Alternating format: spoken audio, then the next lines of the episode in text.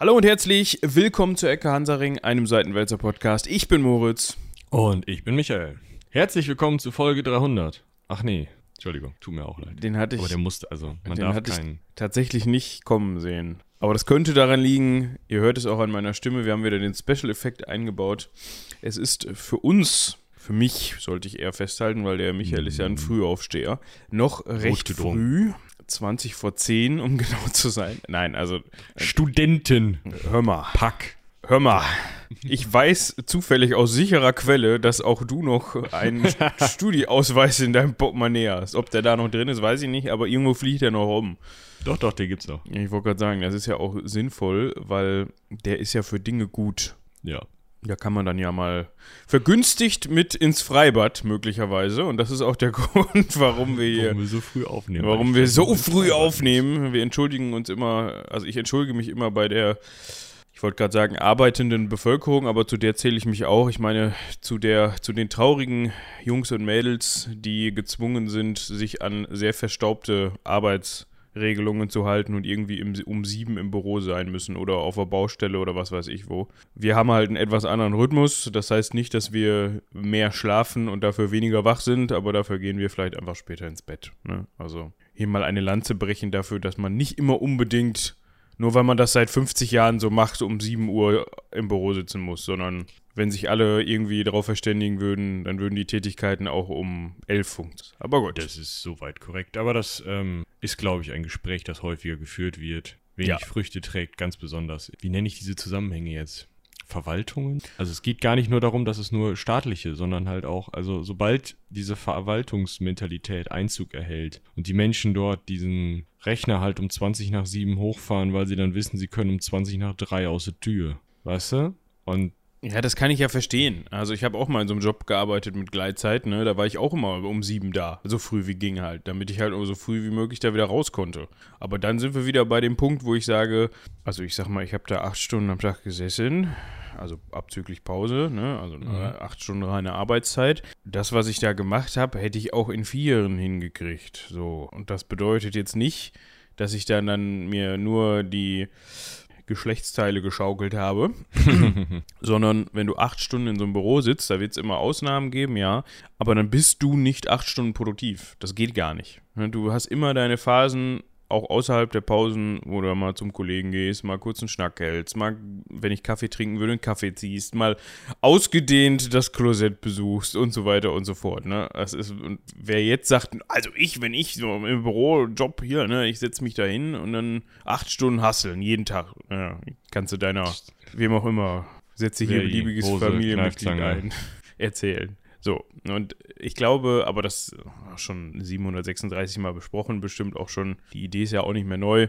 Wenn man jetzt mal bei selben Gehalt einfach vier Stunden machen würde, gibt es viele Jobs, wo das einfach genauso weiterlaufen würde und man gar nicht merken würde, dass die Leute nicht weniger hinkriegen. Dass die Leute ist weniger hinkriegen. Also, äh, man, könnte ja, man könnte ja mal erstmal testen, ob man es mit sechs Stunden macht. Ja. Ne? Oder vielleicht mal den Freitag einfach mal weglässt. Ja, genau, so. oder sowas. Ne, also ich fahre sehr gut damit, den Freitag wegzulassen.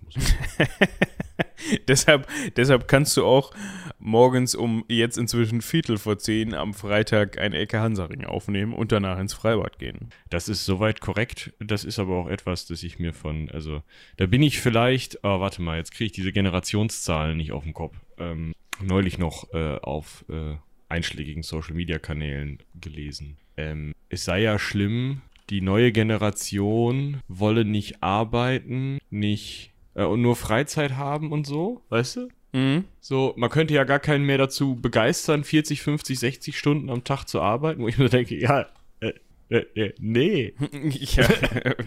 Ja, sag bloß. Und dann auch noch, weißt du, also, hey, mein eigenes Projekt, ne, so Buch schreiben. Ja, das sehe ich mehr als Hobby, das macht mir Spaß. Ja, also ich kann das auch überhaupt nicht verstehen. Die Kreissägenhersteller, die sind auch relativ, wie sagt man, erbost, dass die einfach keine Leute mehr finden, die mit, mit dem äh, nackten Gesäß voran in ihre Arbeitsgeräte springen wollen. Das Ja, so kann ich überhaupt nicht verstehen. Und die Brückenbauer auch. Da, die, ne? da springt einfach, also ne, das geht jetzt in Bereiche, die wieder irgendwen triggern könnten, das tut mir leid, aber das lassen wir weg, egal. Muss ja aufpassen. So, wir können mal wieder über E-Mails sprechen, finde ich. Ist das so? Habe ich Ja. schon wieder irgendwas nicht mitbekommen? Ja, Und zwar schon, hätten wir auch letzte Woche schon drüber sprechen können, da haben wir uns ja gegen entschieden. Ah, wegen der Zeitblasenscheiße, ja, ist richtig. Ja, und wir haben nämlich E-Mails bekommen und ich bin dafür, dass wir die an der Stelle dann einfach nochmal verkünden. Genauer gesagt, eine E-Mail, die wir vorlesen Jetzt wird's können. aber kompliziert. Ja, es wird kompliziert. Wir können jetzt, also erstmal, hallo Eva, Eva 2, du hast uns eine E-Mail geschrieben, vielen Dank dafür. Wir wissen jetzt leider überhaupt nicht, gerade aus dem Kopf, wann du dies hören wirst, weil wir, glaube ich, immer noch in so einer Zeitblasenspirale drin, aber, äh, drin sind. Aber irgendwann müssen wir die ja mal, äh, ja, uns den E-Mails ja mal widmen. Das wäre ja sonst schade, wenn die überhaupt keinen zeitlichen Bezug mehr haben. Aber du wirst wahrscheinlich schon gedacht haben, hm, oder jetzt, dir jetzt denken, okay, ähm, hast aber ein bisschen was her, dass ich die geschrieben habe. Naja, aber es passt ja eigentlich ganz gut, weil vorletzte Folge war die attische Demokratie und da bezieht sich. Genau, es ging um die attische Demokratie und dass sie sich dann doch nochmal an das Wort Aeropark erinnern konnte. Das war nämlich in der attischen Demokratie, äh, wenn wir das richtig im Kopf haben, wenn ich das richtig im Kopf habe, dieser Ältestenrat, ne, wo man dann mit Absicht die Gerontokratie aufgemacht hat, und, um zu sagen, ja, die müssen ja Ahnung haben, wenn sie alt sind, mit ihrer Lebenserfahrung. Genau. So. Ja, und ein, eine weitere, ähm, wahrscheinlich auch aus Lebenserfahrung gereifte, also jetzt nicht, weil, äh, ach nee, das ist jetzt, ich begebe mich in Teufelsküche. Es ist äh, aus der Erfahrung, ja, der Folge äh, mit Eva, also der Vertretungsfolge, aber jetzt mit Eva 1, nämlich der Meerjungfrauen Eva, äh, heraus, dass äh, Eva, nämlich Eva 2, jetzt die drei Meerjungfrauen und sie euch empfiehlt, was wir an dieser Stelle auch wärmstens tun. Genau. Also Eva 2 hört jetzt Eva 1. Oder wir wollten auch eigentlich sagen, Eva A hört jetzt Eva 1. Ach so, weil man das nicht Ja, das ist dann nicht wertend, weißt du? Das ist dann einfach nur. Ja. Aber dann äh, müssen wir bald auf griechische Buchstaben umsteigen und so. Wir können sowieso mal ins Griechische übergehen. Ich wollte gerade sagen, also das ist ja jetzt eine Überleitungsrutsche zum Lambda, ne? Also. Ja, das äh, hast du sehr schön gemacht. Ich habe es erkannt Und ignoriert. und ignoriert. Nein. Ich weiß, worauf du hinaus möchtest. Wir sind auch schon wieder zehn Minuten in der Folge, von daher haben sich unsere ZuhörerInnen auch genug Zeit um die Ohren geschlagen mit sinnlosem Gerede. Das kriege ich nämlich immer ja, übrigens. ja, also wir kriegen da positives Feedback für, also wir können doch weiter sinnlos reden. Ja, obwohl, wenn ich das so aus meinem, in Anführungsstrichen, Bekanntenkreis höre, wenn die dann mal in die Folgen reingehört haben, heißt es dann immer, ja, super, ne, so, ich will mich jetzt ja nicht selbst beneisen, ne, aber so, ja, richtig unterhaltsam und so, macht Spaß. Aber diese 15 Minuten Gelaber da vorne, bevor ihr mit dem Thema anfängt, ne, also die habe ich übersprungen, wo ich dann immer denke, oh, Leute, das ist doch gerade der genau. eigentliche Podcast. ja, darum geht's doch. Ne? Das muss man Wobei doch wir- mitnehmen. Also wir könnten ja. Ui, ui, da kommt aber. Oh, da kommt ein Fröschchen. Wer, wer muss ich denn jetzt hier disclaimern für die frühe Aber ich Stunde? habe schon einen Corona-Test gemacht gerade. ja, ach komm, den alles machst du aber nicht, ne, den, den hast du hundertprozentig in die Nase gemacht. Und, Ja, das ist soweit korrekt. und wenn du dir den da bis dahin steckst, wo diese Stimmirritationen gerade herkamen, dann Prost Mahlzeit. ja, genau, da kann ich das Essen von gestern nochmal. Ähm, ja, äh, reden wir da nicht drüber, sondern äh, wir könnten ja, wenn wir sagen, wir 1000 E-Mails bekommen, ja, von verschiedenen Adressen, meine hackenden Freunde, Das kriegen die auch hin. von verschiedenen Personen, wir bewerten das selbst, die alle fordern, dass wir eine Kapitelmarke setzen, nachdem wir mit dem Gelaber fertig sind. Nein. 1000 E-Mails. Moritz, das passiert eh nicht. Äh, Also zumindest kriege ich zurückgespiegelt, dass die meisten Leute das Gelaber sehr unterhaltsam finden. irgendwie dann doch. Vielleicht Irgend- hast du einfach komische Freunde. Ja, das kann auch sein. Irgendwie gehört es ja in der Zwischenzeit einfach dazu, dass man so ein bisschen Ja. warm wird. Gerade um 9.53 Uhr. Schön, dass du jetzt mal so eine Wasserstandsmeldung gibst. Dann können die Leute jetzt mit einer Stoppuhr daneben sitzen und gucken, wie viel wir rausgeschnitten haben und wie Ja, viel das das, richtig. gekillt hat. Das ist richtig. Das ähm, könnte Spannend. interessant sein. Wie ihr Äh. dem Titel entnehmt, um mal wieder so ein bisschen Fahrt hier reinzukriegen. Ich fühle mich gerade so. doch recht schwachen Anfangsjoke. Ja, das stimmt. Ich Oh, fühle mich bremse gerade so.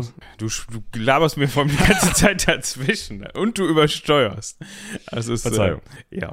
Ich fühle mich wie so ein Aufziehauto, weißt du? Was du dann hinten so mit so einem Schlüssel und dann drehst du da mal so ein bisschen dran rum und dann äh, geht's wieder los. Und das muss ich jetzt mal gerade machen, beziehungsweise hab das gerade Ah. gemacht. Denn wie ihr dem Titel entnehmen könnt, beschäftigen wir uns heute nicht nur mit einem Film, sondern auch so ein bisschen mit der historischen, belegbaren, in Teilen belegbaren Geschichte dahinter. Und zwar ist die Rede von den 300 Spartiaten, die an so einem sagenumwobenen Ort, das hat man sicherlich schon mal gehört, wie den Thermopylen, Camping gemacht haben. Jedenfalls nach Aussage in diesem Film den wir zeitgleich besprechen wollen. Wir haben uns nämlich mal angeguckt, auf YouTube boomen ja in letzter Zeit, das ist eigentlich auch schon so ein, zwei Jahre so, solche Videos, wo dann steht, Historiker reagiert auf keine Ahnung, Fury oder sowas, hier in den Panzerfilm mit Brad Pitt. Das hört sich dann immer so an oder das, das ist dann immer so, ich will nicht sagen, das legt nahe, aber die tun dann immer so, zumindest in den Überschriften, als ob HistorikerInnen eigentlich immer nur in ihrer in ihrem Bücherkeller leben und da auch keine elektronischen Medien haben und dementsprechend solche Filme auch noch nie gesehen haben und dann so ein bisschen wie, weißt du, der tibetische Mönch vom Berg, hier guck mal, das ist ein Kriegsfilm, reacte da mal drauf. So, und dann können die das mal blind natürlich sich ansehen und sagen dann, ja, das ist Quatsch oder ja, das ist gut gemacht oder was weiß ich. Also das schwingt ja, das da immer blind so mit. finde ich immer so spannend, weil ich müsste halt tatsächlich nicht nur ein bisschen recherchieren, was ich auch getan habe, um halt da was zu sagen zu können. Ja, also es gibt ja durchaus ExpertInnen in ihrem Bereich, ja, ne, wenn natürlich, die da, aber die könnten Ahnung, dann auf einen Film reacten und dann wäre der Kanal zu Ende. Ja, genau. Aber die haben sich da definitiv auch drauf vorbereitet und aber das, das, das, worauf ich hinaus wollte, ist, die tun immer so, also, na, ich weiß nicht, ob sie so tun, aber mir wird das irgendwie so unterschwellig suggeriert, dass die halt das zum ersten Mal so sehen und immer so ein bisschen unterschwellig so tun, so nach dem Motto, oh, guck mal, da hat ja einer einen Film drüber gemacht. Das wusste ich ja gar nicht. Wenn du, um das nochmal aufzuklären, wenn du dich mit dem Thema beschäftigst, keine Ahnung, du bist jetzt Mittelalter-Nerd, so wie wir beiden, mhm. und du findest das Thema interessant und spannend, dann beschäftigst du dich ja auch im Studium oder dann in der Forschung nicht mit, weil du sagst, boah, ich finde Antike viel spannender, aber ich bin jetzt leider im Mittelalter gelandet, sondern findest du das Thema ja spannend. Und dementsprechend, wenn du jetzt nicht, ich möchte jetzt hier kein Bashing von alten Leuten machen, aber wenn du nicht komplett außer Generationen gefallen bist, dann saugst du so ein Content sowieso auf. Ja, das ist richtig. Und dann hast du das sowieso gesehen, wenn auf Netflix eine neue Historien, keine Ahnung, The King ausgestrahlt wird und hast da sowieso einen Tag nach Veröffentlichung gesessen und, und wie das Leonardo DiCaprio-Meme auf dem Sofa gesessen, mit dem Finger gezeigt da, da. und gesagt, da, das ist Bullshit. Ja. so, dementsprechend. Ähm, ja, das ist dann immer so ein bisschen, oh, wir zeigen jetzt mal den Leuten außer den Bücherwürmern das Medium Film. Ich habe letztens, äh, wir schweifen schon wieder ab, aber wir haben letzte, ich habe letztens, passt ganz gut, äh, gesehen, Reactions von indischen, ich möchte das jetzt nicht falsch ausdrücken, kann es aber gar nicht anders, weil ich mich da nicht gut mit auskenne, hm, von älteren indischen Menschen, die dann wirklich mit so moderner Musik und was weiß ich nicht wirklich was zu tun haben und das auch normalerweise nicht hören und nicht konsumieren, also die dann auf sowas reacted haben. Ne? Wie zum Beispiel, ich glaube, die haben dann auch was von Heilung geguckt oder irgendwie sowas. Ja. So, also das geht ja schon eher in die Richtung, dass man sagt, ja gut, die, die hat man halt wirklich aus ihrem Sessel mit dem Tee gerissen und gesagt, hier, guck mal. Guck dir das mal an. Ja. Und dann haben die wahrscheinlich gesagt, oh Gott, die Welt ist dabei, den Bach runter. Ja, ich habe tatsächlich auch nur das Thumbnail gesehen und gedacht, ach, weißt du, ja. wird auch nicht haben. Ja, die, die Videos sind tatsächlich auch immer recht schnell wieder von YouTube gelöscht worden, weil die halt einfach nun mal Inhalte de, des originalen Künstlers oder der originalen Künstlerin enthalten haben. Ne? Also ja, schwierig. Gut, welche Videos nicht gelöscht worden sind, zumindest nicht von Netflix. Dort habe ich es nämlich konsumiert. Nicht bezahlte Werbung an dieser Stelle. Ob man dafür Werbung Ja, es geht muss. auch bei Nozama tatsächlich. Okay. Wir wollen heute über den Film 300 sprechen, weil wir uns gedacht haben, Mensch, wir, wir reacten da jetzt auch mal drauf, aber nicht im Podcast, weil das wäre ziemlich langweilig. Ich stelle mir gerade ja, vor. tatsächlich habe ich gerade gesagt, ich musste recherchieren. Die Hälfte hätte ich dir nicht erzählen können sonst. Ja, ja, ich auch nicht. So. Ähm, ich stelle mir gerade vor, wie man so Stille hört und dann so aus so Kopfhörerlautsprechern so ganz leise irgendwie das Geschrei und es Gerede von Sparta. Genau. Und so ein, von uns dann so ein, oh, ah ja. Weil so, klar, so sind HistorikerInnen, wenn sie solche Filme gucken. Immer. Gesetzt. Diszipliniert. Schreien nicht rum. Notizen machend. Obwohl, das hast du wirklich gemacht. Ja, tatsächlich. Tatsächlich habe ich mir den Film reingezogen und nebenbei, ähm, also unsere Recherchen sind immer Google-Präsentationen, weil wir dann gegenseitig sehen, was wir tun und das nicht so Textblock ist. Und habe halt einfach Präsentationen aufgemacht und habe einfach so, was ist das denn? Auf jede zweite Folie geschrieben. So, Nashörner? Habt ihr Lack gesoffen? So. Ja. Also wir müssen, glaube ich, von, vorne, von vornherein schon mal sagen, uns ist bewusst, und das ist bei anderen Filmen ja durchaus anders, dass das auch von Regisseur und Produktion nicht gedacht ist als historisch akkurate Überlieferung oder irgendwie, also ist nicht Überlieferung ist das falsche Wort, historisch akkurate Abbildung von dem, was damals wirklich passiert ist. Das ist uns klar. Das ist äh, ja. also es Kunst. ist ein Aufhänger, den wir nutzen, um das zu äh, zu besprechen. Und es ist nicht ein so, wir nehmen jetzt ihren Film, also wir nehmen den schon ein bisschen auseinander, aber wir nehmen ihn nicht minutiös auseinander, weil wir davon ausgehen, dass der Frank Miller, der den Comic dazu gezeichnet hat, zu blöde war, um einen Herodot zu lesen. Der wird ja. wahrscheinlich sogar Herodot gelesen haben, könnte ich mir vorstellen, so wie ich den einschätze. Zumindest das mal drüber soweit, geschaut ja, haben. Ja. Also äh, er sagte, er hätte ihn gelesen in irgendwelchen Interviews und sagte dann, ja, also die geilen Teile habe ich genommen und dann äh, mal gucken, ne?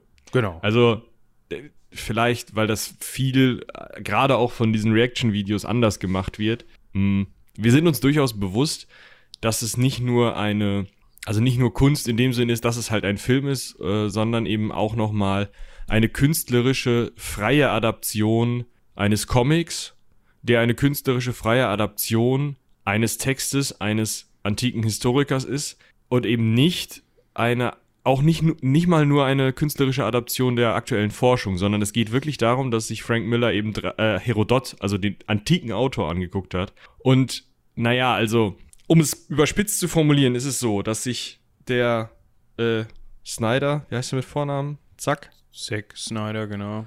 Ja, der Zack Snyder, der hat sich an Frank Millers Comic schon orientiert. Ja, vielleicht hat er sich da auch angelehnt und mal festgehalten, aber also die sind relativ nah beieinander, aber trotzdem sind da auch schon Punkte drin, die so nicht, ähm, also die Frank Miller so nicht gezeichnet hat, sind im Film. Und Frank Miller hat sich jetzt orientiert an Herodot. Und Herodot hat sich jetzt orientiert an dem, was da passiert ist. Im weiteren Sinne. Ja, dazu muss man sagen, Herodot selbst war aller Wahrscheinlichkeit nach nicht dabei.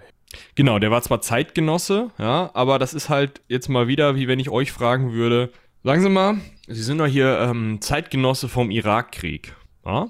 Können Sie da nicht mal eben so einen 600-seitigen Bericht kurz? Wäre wichtig, wenn Sie da auch ähm, die wichtigsten Generäle und ähm, sagen wir mal die herausragenden Krieger und Kriegerinnen einfach mal so ein bisschen, ja, so ein bisschen auch Feuer dabei. Ohne ja, Liebesgeschichte ist ja auch passiert, oder? So, und dann dürftet ihr das jetzt aus dem Gedächtnis und aus dem, was euch eure Tante Hilde erzählt, machen. Ist vielleicht auch ein bisschen sehr überspitzt, der wird schon lange danach gefragt haben, aber es ist eben nicht so, dass in der Antike sich, also es wurde halt auch eine schöne Erzählung erwartet von jemandem, der Historien aufschreibt. Und es wurde auch erwartet, dass das heroisch ist und es wurde erwartet, dass man sich daran orientieren kann, dass das für die damalige Moral, auch dazu müssen wir noch kommen, ähm, annehmbar ist, was da geschrieben wird. Es wurde erwartet, dass das ja spannend ist und dass man das auch mal auf einer Bühne vorführen kann und so. Und naja, da gibt es halt die einen, die dann sagen, ja, an der Stelle, hm, ich will nicht lügen, und die anderen sind Herodot. ja. Äh, also, ähm, heutige, die heutige Forschung ist sehr Herodot-kritisch, hat aber auch wenig andere Optionen. Also, das ne, ist richtig orientiert sich grob an Herodot, der Film, und Herodot orientiert sich grob an der Realität. Ich denke mal, das können wir festhalten. Ja, also wir haben da so ein bisschen das stille Postprinzip mehrfachst angewendet. Also wir sind irgendwo ja, auf der Hälfte von dem Stuhlkreis in der Grundschule, wo man sich die Story ja. erzählt hat. Das zeigt sich ja auch super gut im Film, weil da ist ja schon dieses, äh, wo unser Einäugiger, dessen Namen ich vergessen habe, äh, erzählt, was passiert ist am Feuer. Stimmt, genau. Ne? Und das ist halt genau das. Also diese Erzählung am Feuer hat jemand gehört und der, der das gehört hat, hat Herodot erzählt. Vielleicht hat auch unser Einäugiger das Herodot erzählt, weil die sich mal zu. Aber ne, ihr habt ja die Erzählung gehört im Film. Also es macht ja. natürlich Sinn, ihr müsst das an der Stelle nicht. Es macht natürlich für euch Sinn, wenn ihr den Film mal gesehen habt, um diese Folge in vollen Zügen genießen zu können. Also bitte nicht in vollen Zügen, aber ihr wisst, was ich meine. Ja, ihr könnt es ja auch im Zug hören. Ja, 9-Euro-Ticket läuft ja noch. Obwohl. Noch. Ja, äh, ihr könnt. Äh Heute am Veröffentlichungstag, morgen und übermorgen noch. Ne, Moment, kommt die denn Montag, diese Folge? Ja, ich dachte. Ach ja, deshalb nehmen wir die ja jetzt. Ah ja, okay, dann siehst du, dann sind wir gar nicht in der Zeitblase. Was erzähle ich denn da für einen Quatsch? Ja, aber doch, wir sind in der Zeitblase, weil wir die nächste Folge ja schon aufgenommen haben. Ja, aber wir springen ja mal kurz aus der Zeitblase raus. Das ist wie diese Schildkröte bei Findet Nemo, die mal eben kurz in diesen Strudel reinhopst und dann irgendwo wieder rausgeschieden Ah. wird. Ist auch hilfreich, wenn man den Film mal gesehen hat für den Witz. Ja, aber davon bin ich jetzt einfach ausgegangen. Ich könnte mir vorstellen, wenn man auf diese Folge klickt, dann hat man auch 300 irgendwann mal gesehen und das reicht Ja, vollkommen. das wird auch reichen, genau. Genau. Äh, wir werden auch, also, ne, wir werden das beschreiben und wir werden, denke ich auch, also wir werden auf einige Unterschiede eingehen, wir werden aber auch auf jeden Fall erklären, was genau äh, wir wissen, was bei den Thermopylen passiert ist. Also, die Überlieferung ist jetzt nicht so geil, also man kann sich das folgendermaßen vorstellen. Die Perserkriege fanden ungefähr von 500 bis ungefähr 465 vor Christus statt. Die wichtigste Quelle, die einzige zeitgenössische, also wirklich zeitgenössische Quelle ist Herodot, der zwischen 480 und 490 vor Christus geboren wurde und zwischen 430 und 420 vor Christus verstorben ist. Es gibt dann noch so ein paar andere Leute, zum Beispiel Xenophon, der über Sparta schreibt, 425 geboren, 400, äh, 354 verstorben, also hm, hat vielleicht noch möglicherweise wen gekannt, der vielleicht wen kannte, der mal in den Perserkriegen gekämpft hat. Man muss aber dazu sagen, Xenophon war Athener. Ne? Ja, genau, das ist auch nochmal so ein Punkt. Er war Athener, nicht Spartaner. Ne? Äh, Herodot allerdings auch ähm, kein Spartaner. Also Weißt auch wieder so ein Ding. Wo der herkommt? Äh, das ähm, nee, tipp, tipp, tipp, tipp. da habe ich jetzt extra ein bisschen lauter getippt, weil es irgendwie witzig ist. Aufs Glatteis geführt mit der Frage. Ja, ähm, ah, ist ja interessant. Es steht, er kommt aus äh, Halikanossos in Kleinasien, ja, das heutige Bodrum, und lebte dann später auf Samos. Also hatte auch jetzt so nah nichts mit der ganzen Sache zu tun.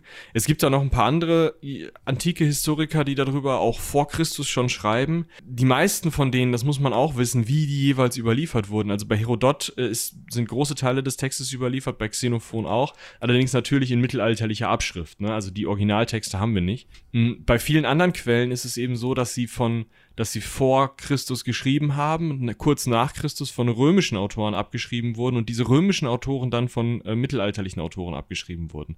Das heißt, da ist schon ein stille Postprinzip drin, besonders wenn ein Lateiner nicht so gut Griechisch konnte oder ein äh, Mönch im Mittelalter nicht so gut Latein. Ja, das passiert halt alles schon mal oder dann fehlt halt auch mal eine Seite. Und naja, also bei Herodot ist halt nochmal das gesteigerte Problem, wie wir gerade besprochen haben, dass schon Plutarch, der auch eine wichtige Quelle ähm, für die Ereignisse ist, weil der eben auch verschiedene andere Autoren neben Herodot hinzugezogen hat zu seinem Bericht über diese Schlacht bei den Thermopylen, beziehungsweise zu seinem, äh, der hat immer so, so Biografien von Leuten geschrieben. Und äh, ich glaube, es war nicht Leonidas, sondern irgendwie einer von den Athenern, über den er geschrieben hat. Ist alles nicht so wichtig, weil er hat sich zwar so ein bisschen aus verschiedenen Quellen bedient, Herodot ist aber eben auch seine Hauptquelle.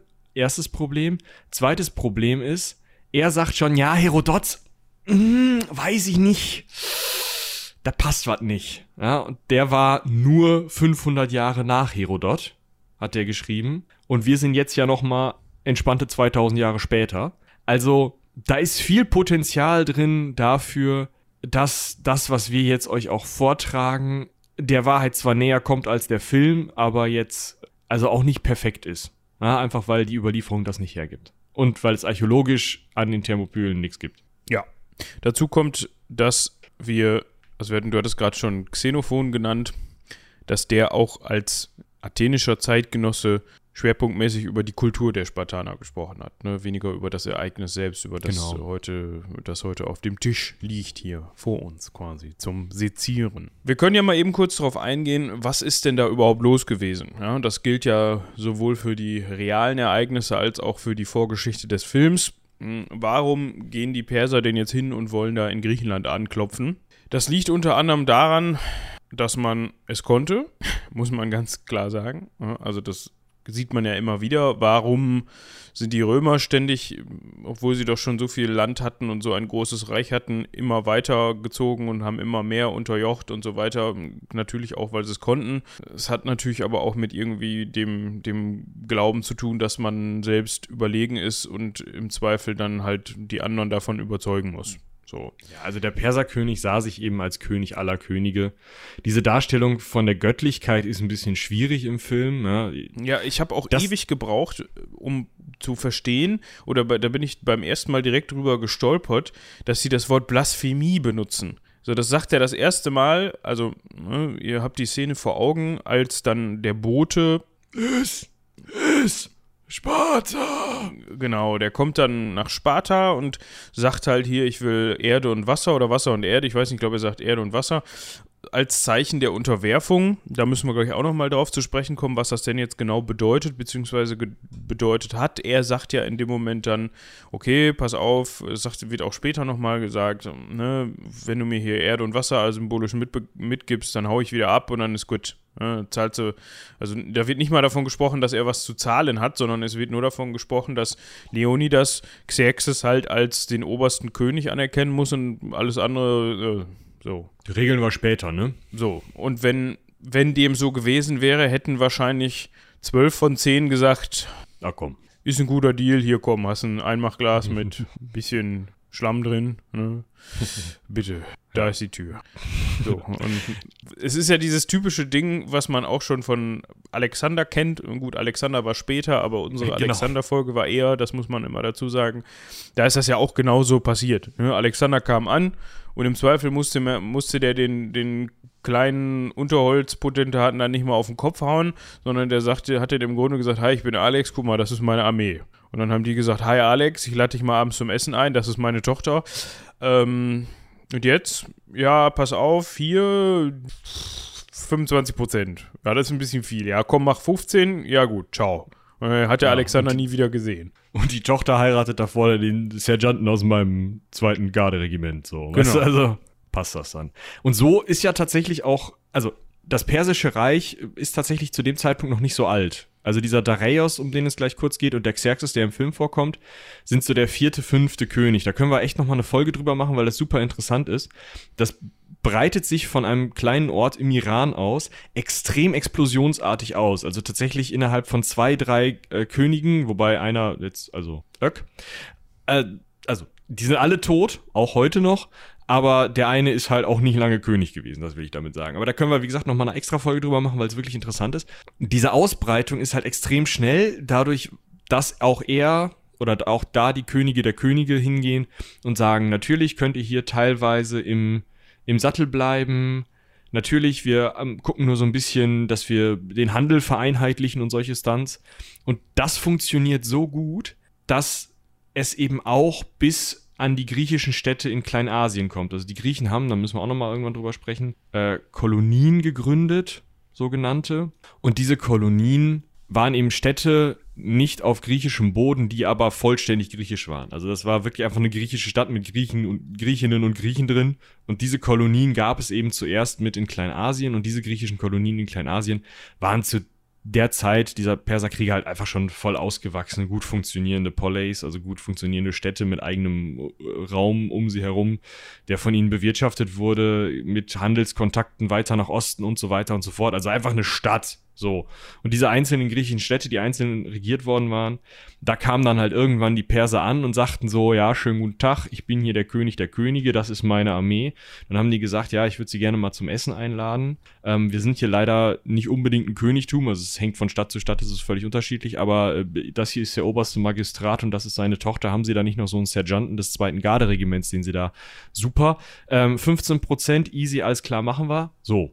Ja, das war im Endeffekt die gleiche Idee, die gerade für den späteren Alexander geschildert wurde, hat eben da der persische Großkönig äh, durchgezogen und hatte also Städte auf der kleinasiatischen Seite des griechischen Raumes, des griechischen Kulturraumes äh, unter seiner Oberherrschaft, was auch heißt, dass diese Städte unter anderem neben eben äh, finanziellen ähm, ähm, Zuwendungen mussten sie dem Perserreich auch Soldaten stellen. Und diese Oberherrschaft und äh, auch Veränderungen, Reformen, die immer mal wieder gemacht wurden, sowas wie im gemeinsames Münzwesen und andere Dinge, äh, stießen dann irgendwann bei diesen griechischen Städten wahrscheinlich äh, zusammen mit dem Steuereintreiber, der vorbeikam, irgendwie sauer auf. Und das, ja, ja ne, und das nahmen die halt zum Anlass zu sagen, ja, wir kennen andere Griechen, viele von denen sind aus Athen, die haben auch ähm, Geld, Truppen, Kriegsschiffe. Ich finde, wir lassen es einfach mal drauf ankommen.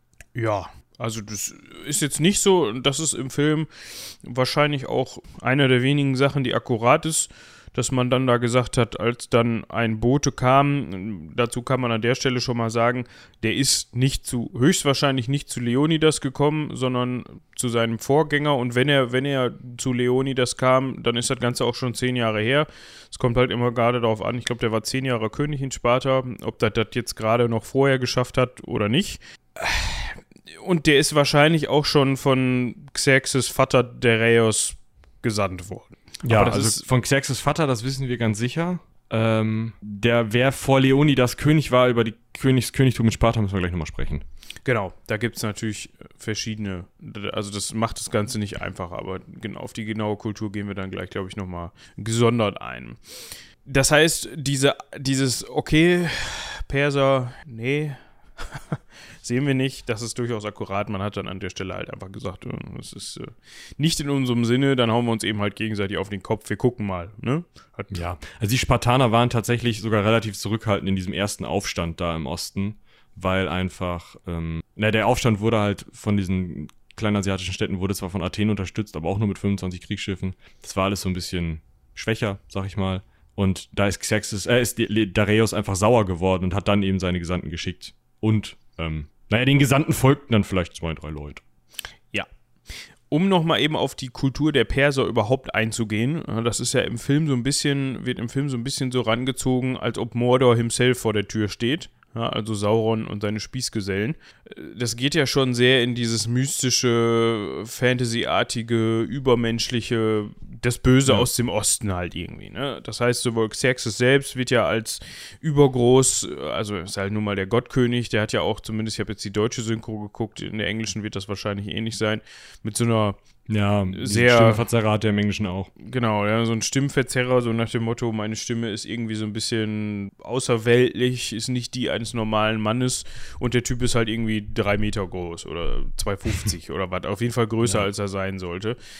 Und das wird ja auch so ein bisschen dadurch gerechtfertigt, also auch diese, diese verschiedenen Arten von Truppen, die da ins Feld geführt werden, das sind eben diese 100, sollen eben diese 100 Völker repräsentieren, die dann da von den Persern unterjocht worden sind, beziehungsweise erobert worden sind. Und da müsste man an der Stelle, glaube ich, nochmal drauf eingehen. Es ist schon so, dass das Persische Reich durchaus eine enorme Größe hat und durchaus auch viele verschiedene Kulturen unter sich vereint. Xerxes selbst hingegen hatte allerdings wohl so ein kleines Problem mit unterschiedlichen Religionen zumindest, ne?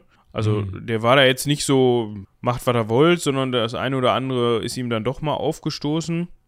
Wie Michi eben schon sagte, in den 550ern vor Christus sind erst die ersten Eroberungen gestartet. Das heißt, es ist zeitlich für die Größe, die man zu dem Zeitpunkt hat, gar nicht so weit weg von dem, also von, von der Jetztzeit, nicht von der Jetzt-Jetztzeit, sondern von der Zeit, die wir hier besprechen, also die Zeit äh, um die Schlacht bei den Thermopylen. Und dazu zählen unter anderem, ja, komplett Kleinasien, Ägypten, Zypern, Mesopotamien, Afghanistan, Pakistan, äh, Turkmenistan, Thrakien und sogar Makedonien. Das heißt, man hat nicht nur quasi alles über die Ägäis drüber hinweg, so wie wir das zum Beispiel dann später kennen, sondern auch schon Thrakien und Makedonien sind in persischer Hand, was Persien natürlich dann auch die Gelegenheit gibt, also für euch nochmal kurz zur, zur Verortung.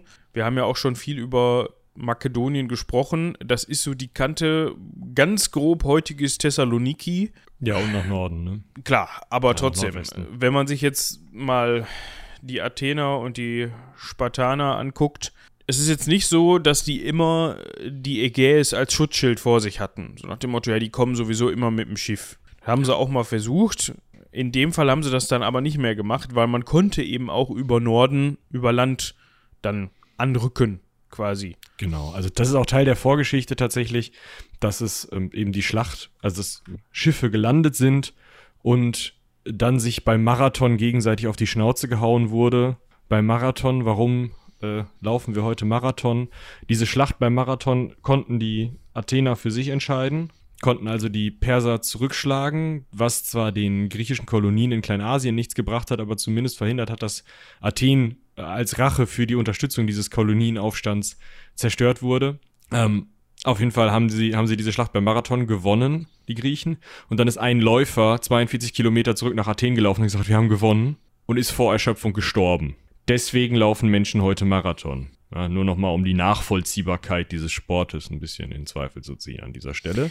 Ich glaube, die meisten laufen jetzt nicht Marathon, also das ist der Ursprung davon, aber ich glaube, den meisten, die Marathon laufen, ist dieser Typ, der da tot umgefallen ist, relativ egal und auch diese, dieser Krieg oder diese Schlacht relativ egal, sondern die wollen sich einfach ja. nur körperlich ertüchtigen und sagen am Ende geil, ich habe einen Marathon oder einen Halbmarathon geschafft. Hm. Aber trotzdem, ja, das ist der Ursprung davon.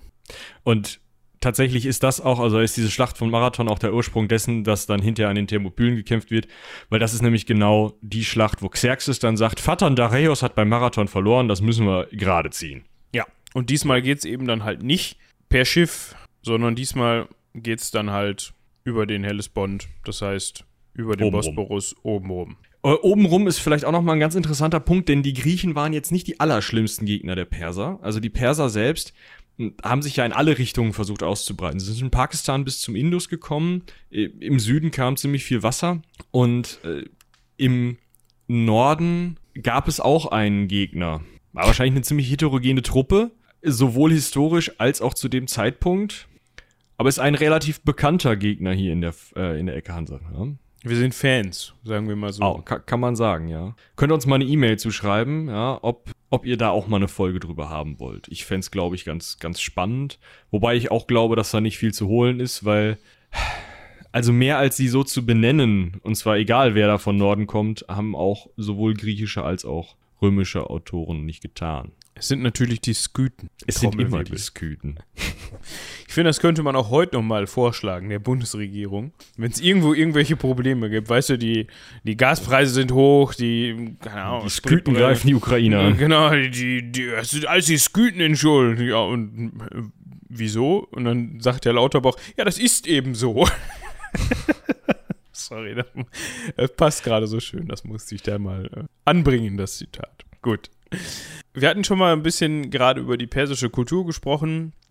Jetzt kann man noch mal so ein bisschen ausschmücken, wie sind die denn mit diesen Völkern umgegangen, die die erobert haben, unterjocht haben, wie auch immer man das darstellen möchte. Das hängt natürlich dann auch ganz klar von der jeweiligen Begebenheit ab. Ja, vom individuellen Fall. Ne? Genau, also. das meine ich. Ähm, also der Großkönig ist schon der Großkönig und der macht das dann ähnlich wie Alex. Also Alex macht das ähnlich wie der Großkönig vielmehr. Er setzt dann halt Satrapen ein unter sich und haut dann wieder ab. So, das sind dann Statthalter im besten Fall. Teilweise waren das dann auch einfach die Herrscher, die vorher schon da waren und die dann Treue geschworen haben. Teilweise waren es halt, wenn man sich gedacht hat, okay, das wird keiner, ne, der ist jetzt nicht so macht jetzt nicht so den Eindruck, als ob der hier lange uns treu bleibt, dann setzt man dem halt noch irgendwen vor die Nase.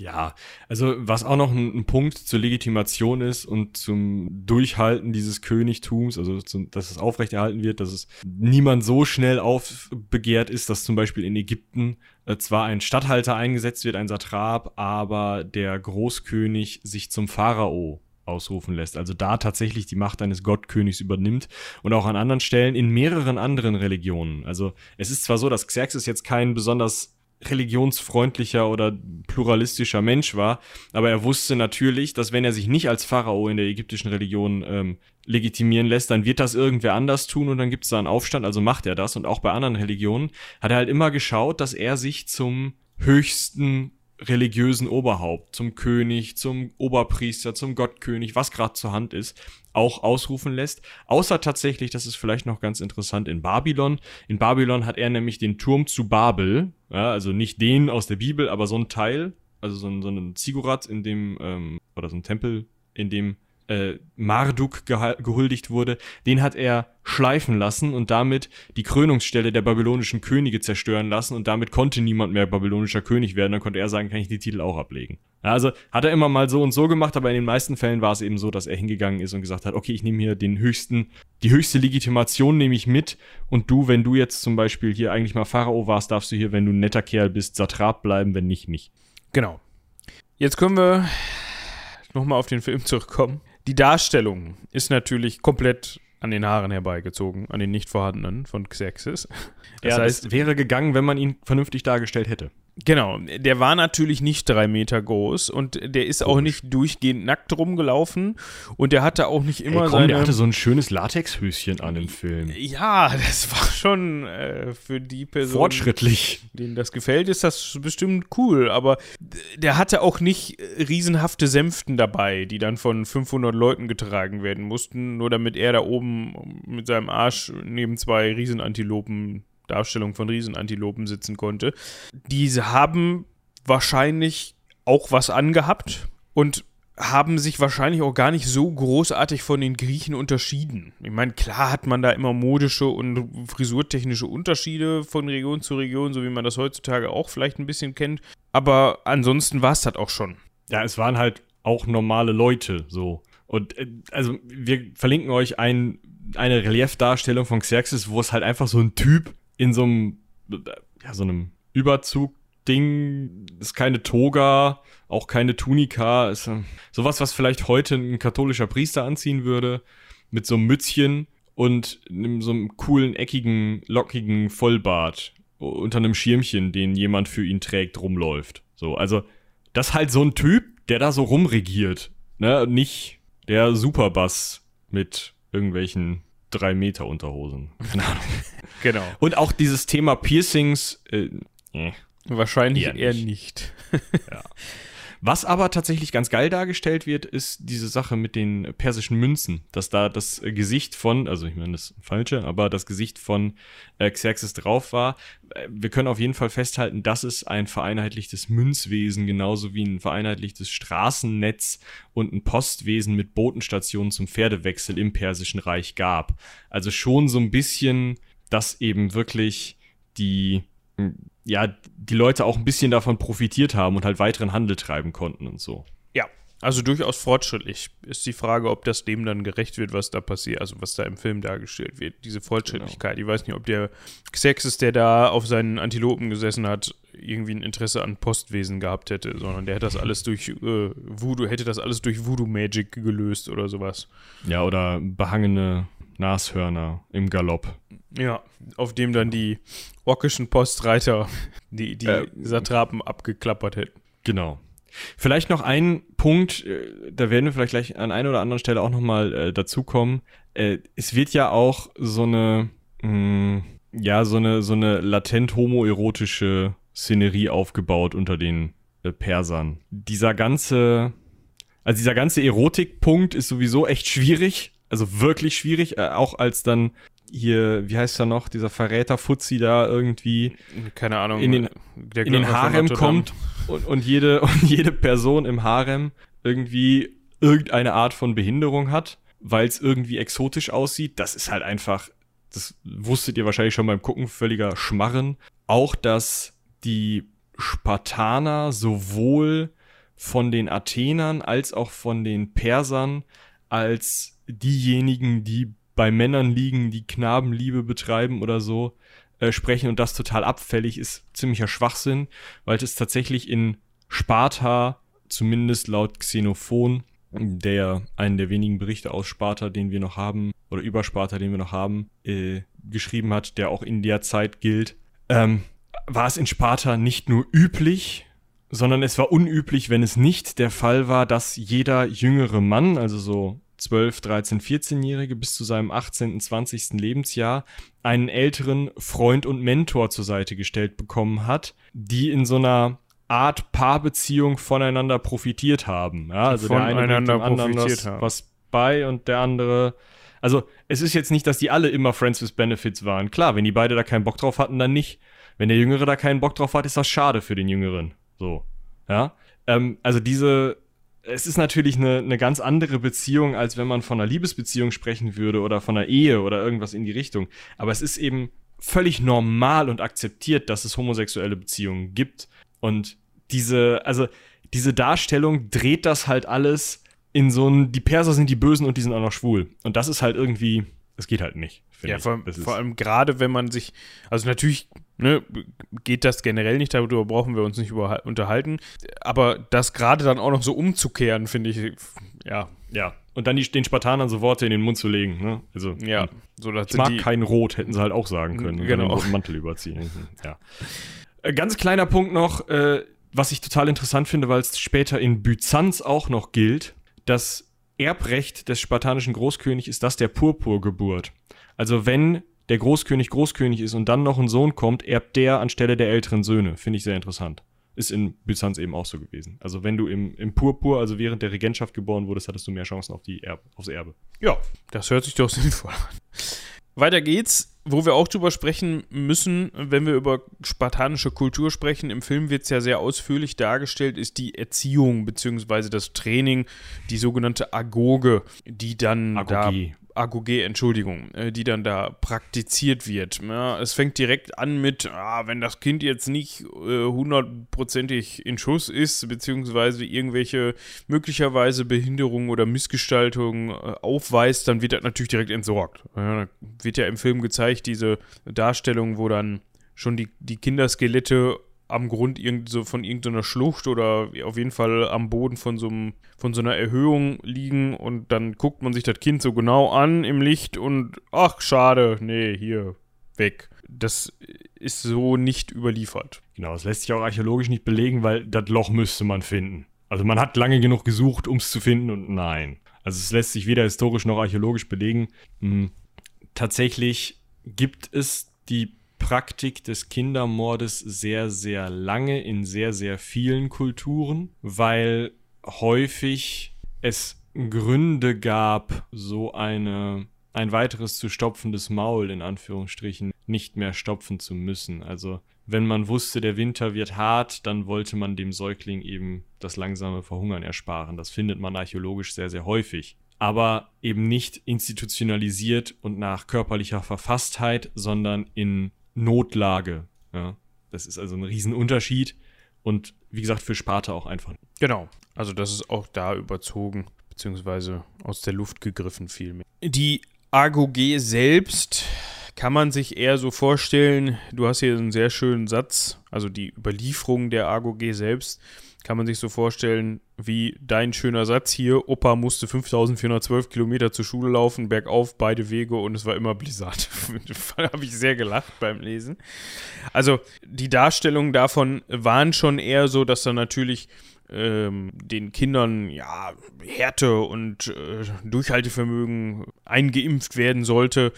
Aber dass man jetzt gesagt hat, ja, wir, wir schmeißen, wenn die Kinder das eben, wenn Opa das eben nicht geschafft hätte, zur Schule zu laufen, die 5412 Kilometer, dann, ja, Klippe. Klippe, so, ne, das ist halt äh, Quatsch. Ja, also das Problem mit der AGOG ist halt, wir haben nur 200, 300, 400 Jahre später die Darstellung und die sind halt immer damals! Vorm Krieg! Bergauf! Damals, auf den ersten Lans. genau. Muss ich immer dran denken. Ja, wie die, der mögliche Aufbau der AGOG so 500 bis 300, also in klassischer Zeit, das heißt 500 bis 323 vor Christus, könnte gewesen sein. Ne? Ich betone das könnte. Dass man von 7 bis 14 eine sogenannte Grundausbildung gemacht hat, also 7 bis 14 Jahren. Das heißt, es geht darum, hauptsächlich Gehorsam beizubringen, körperliche Abhärtung und Training. Das heißt, auch da wird man sich körperlich wahrscheinlich schon ein bisschen betätigt haben, aber es geht mhm. hauptsächlich darum, dass man eben diese ja, dieses grundsätzliche Verhalten, was man erwartet, nahegelegt in, genau, bekommen. Um soldatische das, Verhalten. Genau, um das diplomatisch auszudrücken. Das heißt, ja, kurze Antworten, dass man äh, Enthaltsamkeit übt, also nicht unbedingt auch immer schlemmt und auch mal weniger zu essen bekommt, was super ist in dem Alter. Ja, also das ist ja, das hat tatsächlich dahingehend funktioniert, dass die Kinder gelernt haben, sich zu fouragieren, also sich selber Nahrung irgendwo zu besorgen sie, also die Kinder wurden, also Kinder nicht, also die Jungen, das waren, das, die AGOG ist ein reines ähm, eine reine Pimmelparade. Also da waren nur die, die Jungen der spartanischen höheren Gesellschaft, äh, also derer, die dann wirklich auch Spartiaten werden sollten, sind da durchgegangen. Hm, die lernten sich zu foragieren, indem sie eben nicht genug zu essen bekommen haben. Wenn sie also Hunger hatten, mussten sie sich was klauen und durften sich dabei nicht erwischen lassen. Wenn sie erwischt wurden, wurden sie bestraft wie jeder andere Dieb, was damals meistens eine Züchtigung nach sich zog, also körperliche Züchtigung. Mhm. Das heißt, sie lernten halt auch eine gewisse Art von, von Heimlichkeit, davon äh, vielleicht Vorräte anzulegen. Äh, ne? Also so dieses ganze, wenn du später im Feld bist, wirst du das brauchen. Und mit Diplomatie war es nicht so weit. Dieses kurze Antworten-Ding ist tatsächlich ähm, das, worauf, wo es herkommt, dass man sagt, ja, da hast du aber lakonisch geantwortet oder das war eine lakonische Antwort, weil die Gegend um Sparta mit Sparta drin heißt Lakonien und dieses kurze Antworten geben war etwas, was die Spartaner wirklich auf den Punkt gebracht haben. Gibt da zwei Beispiele für lakonische, also spartanische Antworten. Äh, zum einmal, äh, nachdem sie verloren hatten bei Kyzikos ähm, gegen, so viel ich weiß, die Athener, muss nicht hundertprozentig stimmen, aber gegen, auf jeden Fall eine Schlacht verloren hatten, haben sie einen Brief nach Hause geschickt, der wie folgt lautete. Boote verloren, Midaro, äh, Mindaros tot, Männer haben Hunger, wissen nicht, was tun. Ja, Alles drin. Sollte sich die eine oder andere Person vielleicht auch mal in ihren Ja. WhatsApp-Nachrichten, vor allem wenn es um Sprache geht, darauf besinnen. Ich finde, die Krönung ist tatsächlich, als sie gegen Philipp, äh, als Philipp II. von Makedonien bei denen vor der Tür stand und nach Sparta sandte, wenn ich euch besiegt habe, werden eure Häuser brennen, eure Städte in Flammen stehen und eure Frauen zu Witwen werden. Und das diplomatische Korps der Spartaner tüftelte sechs Wochen an einer Antwort, die da lautete, wenn. Das ist aber schon richtig cool, muss man sagen. Ja, das ist also schon so, äh, äh, wenn, genau. Da, da kommt, glaube ich, in Teilen auch echt dieser Badass-Ruf her. Ja, also das ist schon, das kann schon was, wenn du dann einfach mit, ja, wenn. Ja. So. Wenn 14 wir jetzt weitergehen, Ja, 14 bis 20 hat man dann hauptsächlich an der Waffe trainiert und Sport getrieben. Ah, Das heißt, da war dann die Zeit der mentalen Abhärtung, so will ich es auch mal nennen, vielleicht vorbei. Da hat man dann gesagt, hier, pass auf, ähm, jetzt äh, ein paar Muckis und hier ist ein Schwert, das hält man mit der Spitze in Richtung Gegner. Und das fand ich interessant. Die nächste, der nächste Abschnitt 20 bis 30 Jahre und gerade wenn man das auch mit anderen Kulturen vergleicht, finde ich das schon relativ alt bis 30. Hat man wahrscheinlich so eine Art Männergemeinschaft gebildet. Also auch wenn du verheiratet warst in der Zeit, was natürlich schon vorkommen konnte, dass du zwischen 20 und 30 verheiratet wurdest. Und dort hast du zusammengelebt mit, also es war quasi eine große WG, wenn du so möchtest. ja. Und die haben, diese 20- bis 30-Jährigen haben dann die Jüngeren, also die 14- bis 20-Jährigen und 7- bis 14-Jährigen ausgebildet, waren aber noch keine Vollbürger. Also das ähm, war dann erst der Fall mit 30. Und auch ab, also bis 30 konntest du nicht einfach sagen, so, ich bin jetzt mal einen Monat zu Hause. Sondern es ging darum, dass du in dieser Gemeinschaft, in dieser Kriegergemeinschaft zusammenlebst und erst ab 30, ab Vollbürger dann zu Hause schlafen durftest. Genau, vorher durftest du nicht zu Hause schlafen. Also du durftest schon einen halben Tag da verbringen, aber du durftest nicht zu Hause schlafen. Was noch eine ganz krasse Einrichtung ist, die aber auch nicht so hundertprozentig belegt ist, weil wir auch nur eine Quelle dafür haben, ist, dass diese 20- bis 30-Jährigen wohl äh, Krieg, also Testkriege geführt haben. Es gab eine unterworfene Stadt in der Nähe und die hat man, der hat man wohl jedes Jahr den Krieg erklärt, damit die sich mal ausprobieren gehen konnten. Und dann ein paar Leute einfangen und sowas. Um die halt zu Sklaven zu machen und ähm, ja, einfach das Kämpfen und das Jagen zu lernen, sozusagen. Was es aber nicht gab, war eine Abschlussprüfung, ein Aussetzen in der Wildnis oder irgendwelche Wölfe. Also es gibt Ja. Wölfe in Griechenland. Ja, aber Das Ne? gibt auch Schnee in Griechenland. nicht immer, aber kann schon mal passieren. Genau, die sprechen da ja auch von der großen Kälte irgendwie, ne? Also das ist ja, Ja. liegt ja, legt, ja- liegt, legt ja nahe, dass es da vielleicht mal einen besonders harten Winter gab, wo dann mal Schnee gefallen ist oder so. Und fast schon so eine Mini-Eiszeit. Aber ja, ist halt, kann man halt jetzt auch nicht nachvollziehen und das kann man eigentlich vergessen an der Stelle. Da wir äh, noch immer nicht bei der Schlacht sind, würde ich sagen, fassen wir das die Kultur äh, noch mal ein bisschen knapp zusammen. Wir haben ein Doppelkönigtum mit zwei Königen, ja. Also äh, Leonidas hatte noch einen Nebenkönig sozusagen. Zwar war es so, dass immer nur einer so richtig die Mütze auf hatte und der andere mehr so Nebenkönig war, aber die haben sich auch mal abgewechselt. Also es war halt so, wenn jetzt Leonidas gestorben ist und sein relativ junger Sohn an die Macht kommt, hat der andere König halt Oberwasser mm, und führt ein bisschen, bisschen stärker. Äh, die, die Könige waren aber zu größten Teilen äh, nur in der Armeeführung tätig. Was anderes haben die eher nicht gemacht. Die waren zwar auch in so einem ähm, regierenden Rat und haben so ein bisschen bei den Gesetzen mitentscheiden, äh, entschieden, aber das war nicht hundertprozentig so, dass die Könige das wirklich gemacht haben. Und dieser Ältestenrat oder dieser regierende Rat war die sogenannte Gerusia mit 28 Männern über 60 und zwei Königen. Die konnten nämlich sagen, welche Gesetze zur Volksversammlung zugelassen werden. Ja, das kennt man vielleicht auch so ein bisschen aus. Also es ist, hat durchaus Ähnlichkeit mit den athenischen Strukturen, ist aber natürlich keine Demokratie, weil wir haben im Zweifel sogar zwei Könige. Ne? Genau, und diese Gerusia ist halt äh, auch nicht gewählt, sondern sind halt einfach Männer über 60, die. Also einige Männer über 60, die aus der Volksversammlung gewählt werden. Die Volksversammlung sind alle freien Bürger über 30. Ja, also freie Bürger gab es nicht so viele und über 30 haben wir ja gerade schon gehört. Also ihr könnt euch vorstellen, wie die regiert wurden.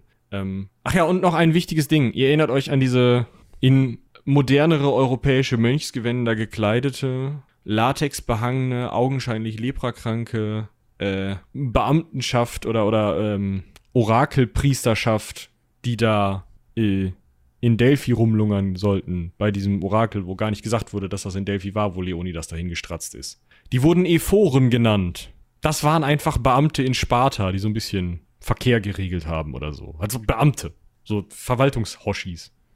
Die hatten ja. nichts mit dem Orakel zu tun. Und auch nichts mit den Darstellungen. Ja. Also, also wenn ein Ephore aus damaliger Zeit jetzt auf 300 reacten würde und dann seine Rolle da sehen würde, wäre das wahrscheinlich schon mit Schnappatmung verbunden. so, genau.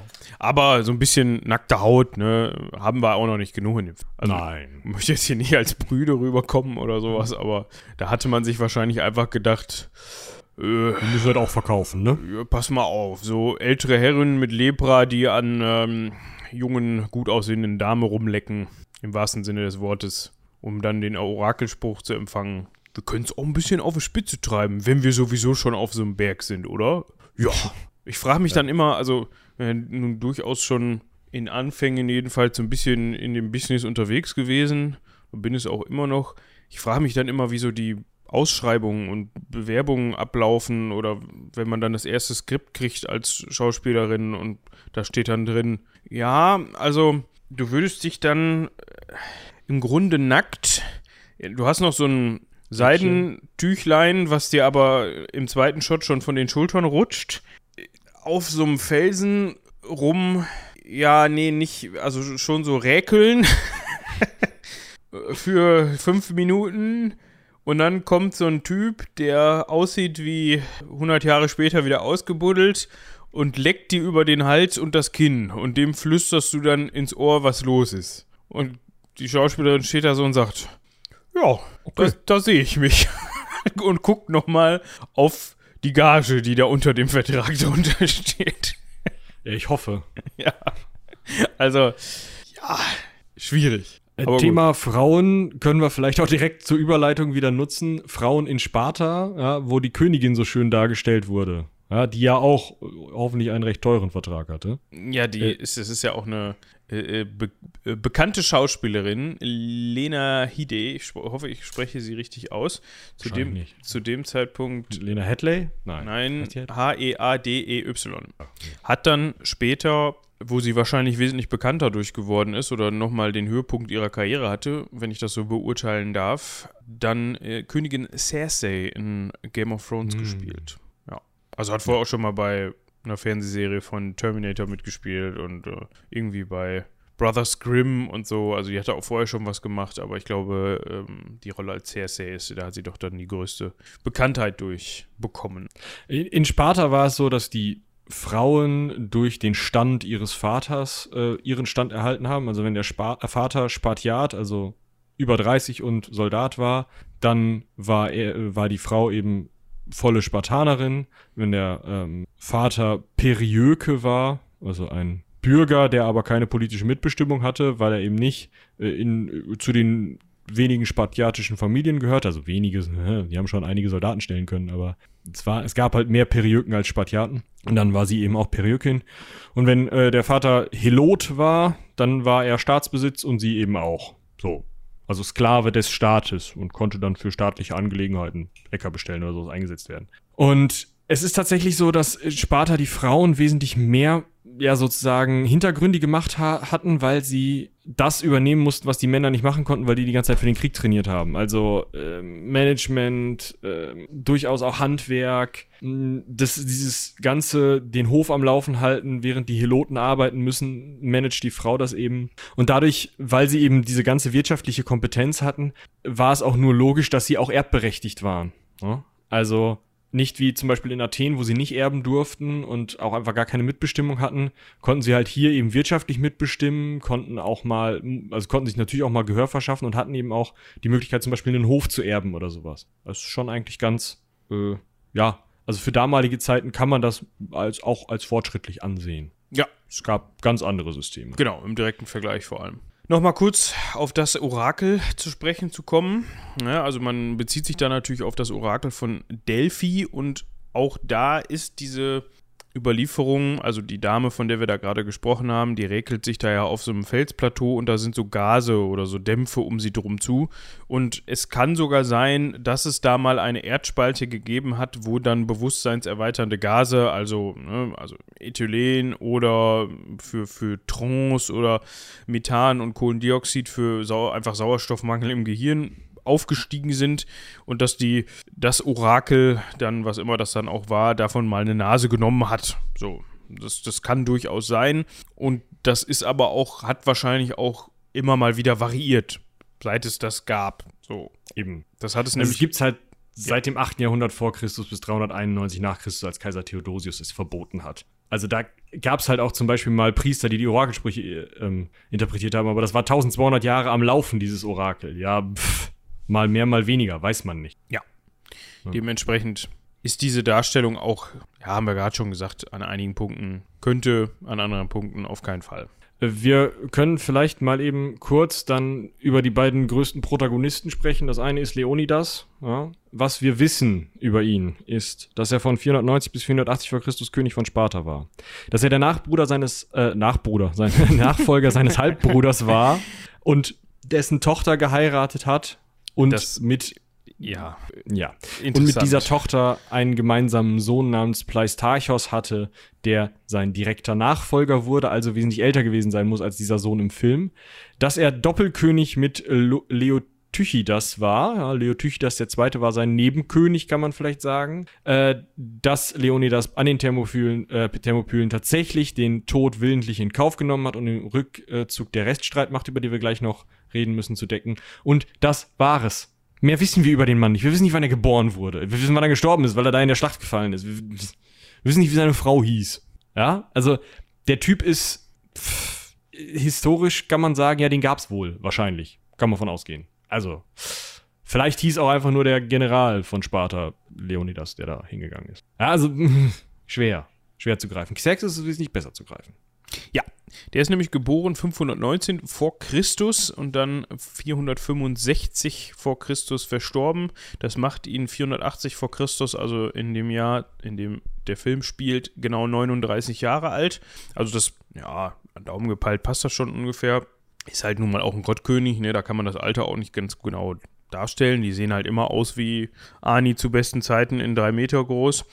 Und Bevor er dann überhaupt nach Griechenland konnte, musste er dann erstmal die Ägypter und Babyloner wieder auf die Spur bringen. Das heißt, da gab es dann auch Widerstände, denen er sich erstmal widmen musste. Und er selbst war eigentlich gar nicht so der große Krieger. Ne? Also der hat jetzt höchst selten selbst mit auf dem Schlachtfeld gekämpft oder so, sondern das war dann eher, ja, sein Steckenpferd waren da, waren da eher andere Dinge. Er hat dann eher gesagt, also zum Beispiel Architektur, aber er hat dann eher fähigen Leuten die unter ihm standen, also seinen Strategen vertraut und gesagt, hier, ihr macht das schon, ihr wisst schon, wie man einen Krieg gewinnt, bitte. Ja, wir hatten ja eben schon gesagt, er war intolerant, vor allem auch gegenüber anderen Religionen, aber auch, und das fand ich ganz witzig, gegenüber Fehlschlägen. Und das heißt, es gab da eine Begebenheit, er ist dann wollte dann über den Hellespont, hat eine Schiffsbrücke bauen lassen und die ist dann, war wohl windig oder stürmisch, wie auch immer, Wetter war dementsprechend, sodass die Brücke kaputt gegangen ist. Und Schuld war seiner Meinung nach natürlich der Hellespont und den hat man dann auspeitschen lassen. 300 Schläge, ja. Also wenn du mal eine Schiffsbrücke von irgendwelchen Persern kaputt machen willst, weißt du, was hier blüht. Genau. Also den, ich weiß nicht, ob er das Wasser hat auspeitschen lassen oder Teile des Strandes inklusive Wasser. Der Überlieferung oder? nach das Wasser. Okay, Das ist ja auch verständlich. Also, ja. Ja.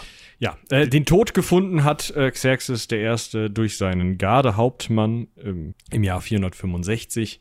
Dieser Gardehauptmann schaffte es, den Verdacht auf Xerxes Sohn Dareios zu lenken, der eigentlich äh, nachfolgen hätte sollen. Äh, daraufhin äh, hat Artaxerxes, ein anderer Sohn von Xerxes, Dareios ermorden lassen und ist dann einem Anschlag vom gleichen Gardehauptmann, der schon Xerxes ermordet hat, nicht zum Opfer gefallen, sondern hat das durchschaut, den Gardehauptmann auch noch umbringen lassen und dann eben hat Artaxerxes als Artaxerxes der Erste das persische Reich übernommen.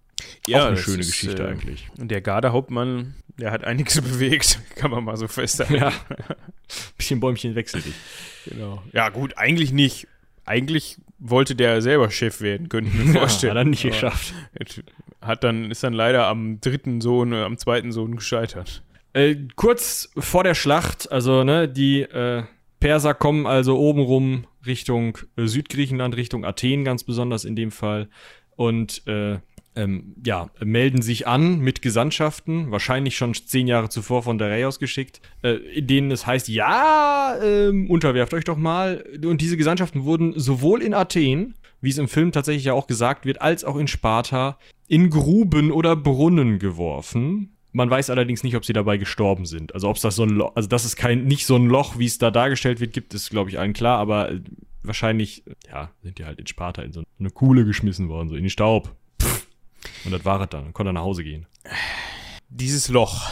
Da ja. müssen wir an der Stelle, glaube ich, nochmal eben drüber sprechen. Also es soll ja wahrscheinlich ein Brunnen sein. Das kann sein, ja. Da würde ich eigentlich keine Perser rein, also auch keine anderen Leute. Genau, das wäre nämlich höchst unpassend, wenn ich danach noch raus trinken möchte, wenn dann da so aufgedunsene Perserleichen drin rumdümpeln.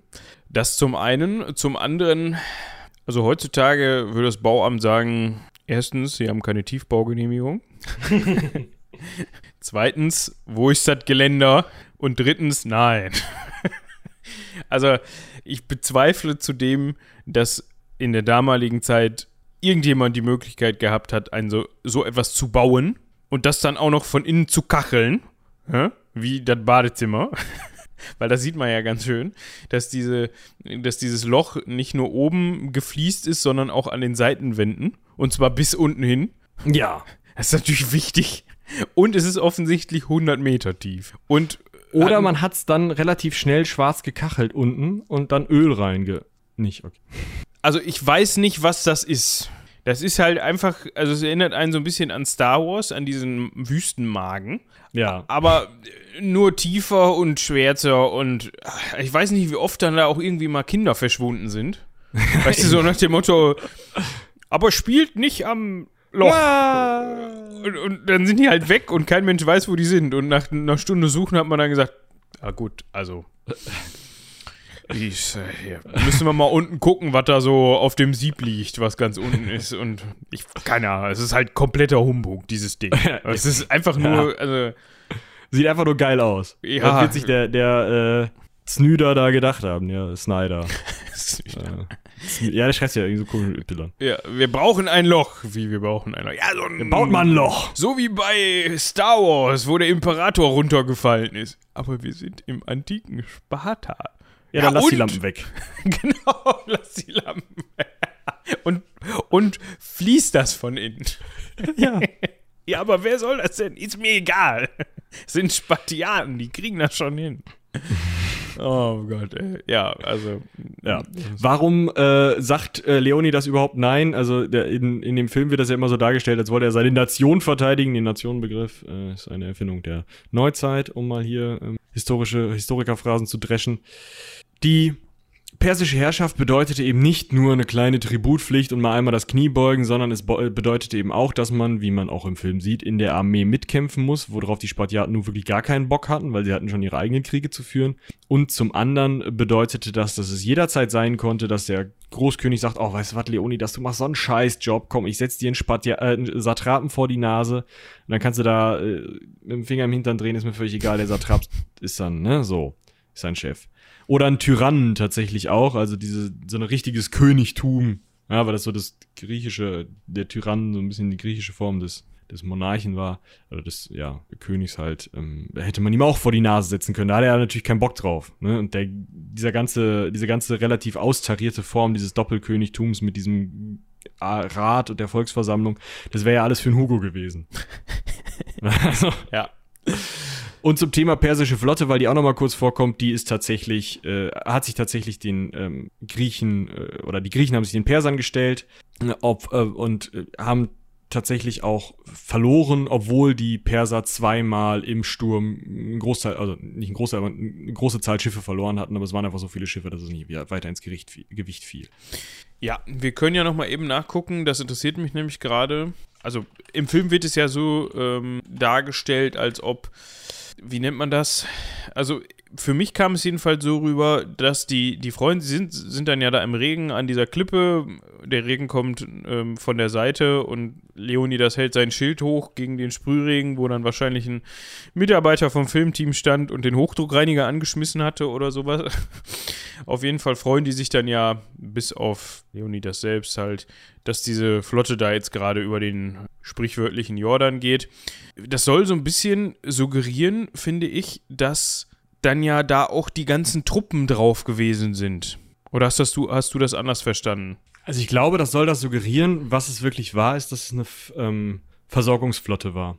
Also dass man das Getreide für die Truppen über, den, äh, über die Ägäis geschifft hat. Ja. Also man kann schon sagen, dass das irgendwie schlecht für die Perser war, aber sie hatten halt genug Schiffe, bei weitem. War nicht so wild. Ja, das Kap Artemision, das war nämlich der Ort, wo diese Flotte kaputt gegangen ist, unter anderem.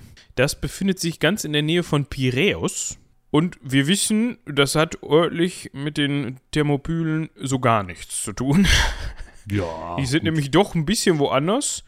Aber die haben halt, weißt du, die haben halt bei ihrem Fußmarsch logischerweise mal eben über Piräus einen kleinen Abstecher gemacht. Ja. Um dann mal, mal eben geguckt. zu gucken. Genau. Das ist ja auch ja. schön da, ne? Ja. Äh, gucken wir uns vielleicht nach der Flotte auch ein bisschen die Armee an. Also die Armee der Perser. Wir wissen, großenteils ist es ein Milizheer, also tatsächlich einfach Leute, die äh, von der Straße weg aufgestellt wurden als Heer, wenn sie mal gebraucht wurden. Es gab kleine Gruppen von stehenden Truppen, aber das waren äh, wirklich eher ähm, ja das, was du so brauchst, um Aufstände in unterworfenen Gebieten niederzuhalten. Diese stehenden Truppen bestanden zu großen Teilen aus Infanterie und Bogenschützen. Im Allgemeinen waren Bogenschützen im persischen Heer sehr beliebt. Nicht mit diesen Pfeilen, sondern mit vernünftigen Pfeilen, aber es gab viele Bogenschützen. Dazu Kavallerie, Streitwagen, Kamelreiter, alles, was die Gegend so hergibt. Man war halt, zu großen Teilen war es eben so, dass man eine Miliz ausgehoben hat, wenn es wirklich brannte. Und vorher hatte man halt aus einer Gegend mal gesagt, so ja, könnt ihr nicht mal so eure besten Krieger, so 20, 50 Leute, mal mitschicken. Und dann haben die halt das mitgeschickt, was sie so an Kriegern hatten. Also Streitwagenkämpfer waren halt ihre besten. Okay, dann gehen dann die Streitwagenkämpfer mit. Die, wir haben gute Bogenschützen, ja, nehmt dann die Bogenschützen mit und so weiter und so fort. Also es war halt wirklich einfach ein zusammengestückeltes Heer. Das ist schon gar nicht so schlecht dargestellt, obwohl die Truppen, die sie haben, ähm, Tinef sind. Ja, um nochmal, sorry, äh, äh, nee, äh, sag, erklär mal erst die Taktik, dann können wir daran anschließen. Genau, die Taktik ist einfach, man schießt so lange, weil die so viele Bogenschützen hatten, bis der Feind verwirrt ist mit dem Bogen drauf. So, also bis nicht mehr so viele da sind, möglichst die Kommandeure tot sind. Verwirrt, das hört sich so an, als ob die dann so, hä? Die haben Pfeil am Kopf bekommen. ja, aber also, ne, bis halt die Ordnung, die Schlachtordnung ja, ja. einfach sich ja. auflöst. So. Und dann nimmt man Streitwagen, Kavallerie, Kamelreiter und reitet die nieder. Und wenn das alles nichts bringt, dann muss leider die Infanterie dran. Ja. So, das ist, das ist die Taktik und das funktioniert gegen Hopliten nicht, weil die zu große Schilde und zu gute Rüstungen haben. Also gegen Spartaner in dem Fall. Ja, also da, aber das ist ja auch eine Taktik, die jetzt nicht nur in Sparta, also das ist ja eine, eine Waffenart oder eine Waffengattung, die nicht nur in Sparta benutzt wird, sondern das ist ja, die Athener machen das ja ganz ähnlich zu der Zeit. Also generell ja, in Griechenland ist das ja ähm, die, diese Phalanx-Taktik mit Hopliten natürlich gern gesehen. Ja, das heißt, da kommen wir auch gleich nochmal eben drauf zu sprechen, sehr, sehr langer Speer, das wurde in Sparta dann auch auf die Spitze getrieben. Großer Schild und wenn dann halt mal so ein Pfeil kommt, klar, da werden immer, wird immer ein bisschen Schwund sein, aber die Schilde sind in, in der Regel so groß, dass du äh, weite Teile oder große Teile des, der Truppen sich durch ihren Schild schützen können vor genau. Pfeilhageln, die dann von oben kommen quasi. Um nochmal eben auf, wo wir gerade beim Bogenschießen sind, auf diese Pfeilspitzen zu sprechen zu kommen, was Michi gerade meinte. Ne? Also man sieht das gerade am Ende, wo dann Leonidas, wir spoilern jetzt an der Stelle, aber ist ja sowieso völlig egal. Der stirbt. Der stirbt, wo er dann da noch seinen Sprungangriff machen möchte, beziehungsweise seinen Speerwurf. Dann zielen ja die Bogenschützen, die dann von hinten gekommen sind, auf ihn und die haben ja so Käferspitzen, sag ich mal. Das sieht so aus wie aus Blech mit der Laubsäge ausgesägte ja. kleine Tierchen, die dann da als Spitze benutzt worden sind. Das, das sieht dann ganz fancy aus und ich will auch überhaupt nicht bestreiten, dass es nicht mal irgendwo irgendwie eine Bogenspitze, äh, eine Pfeilspitze gegeben hat, die so ähnlich aussah, aber man kann davon ausgehen, wenn es das gab, dann war das vielleicht sowas, dann war das was Zeremonielles oder vielleicht eine Grabbeilage oder irgendwie irgendwas, was einfach schön aussehen sollte, aber nicht benutzt worden ist. Weil genau. das dauert halt einfach viel zu lange, so ein Scheiß, so eine Scheißspitze, die dann im Zweifel auch noch abbricht, scheiße, oder an so einem, ne? also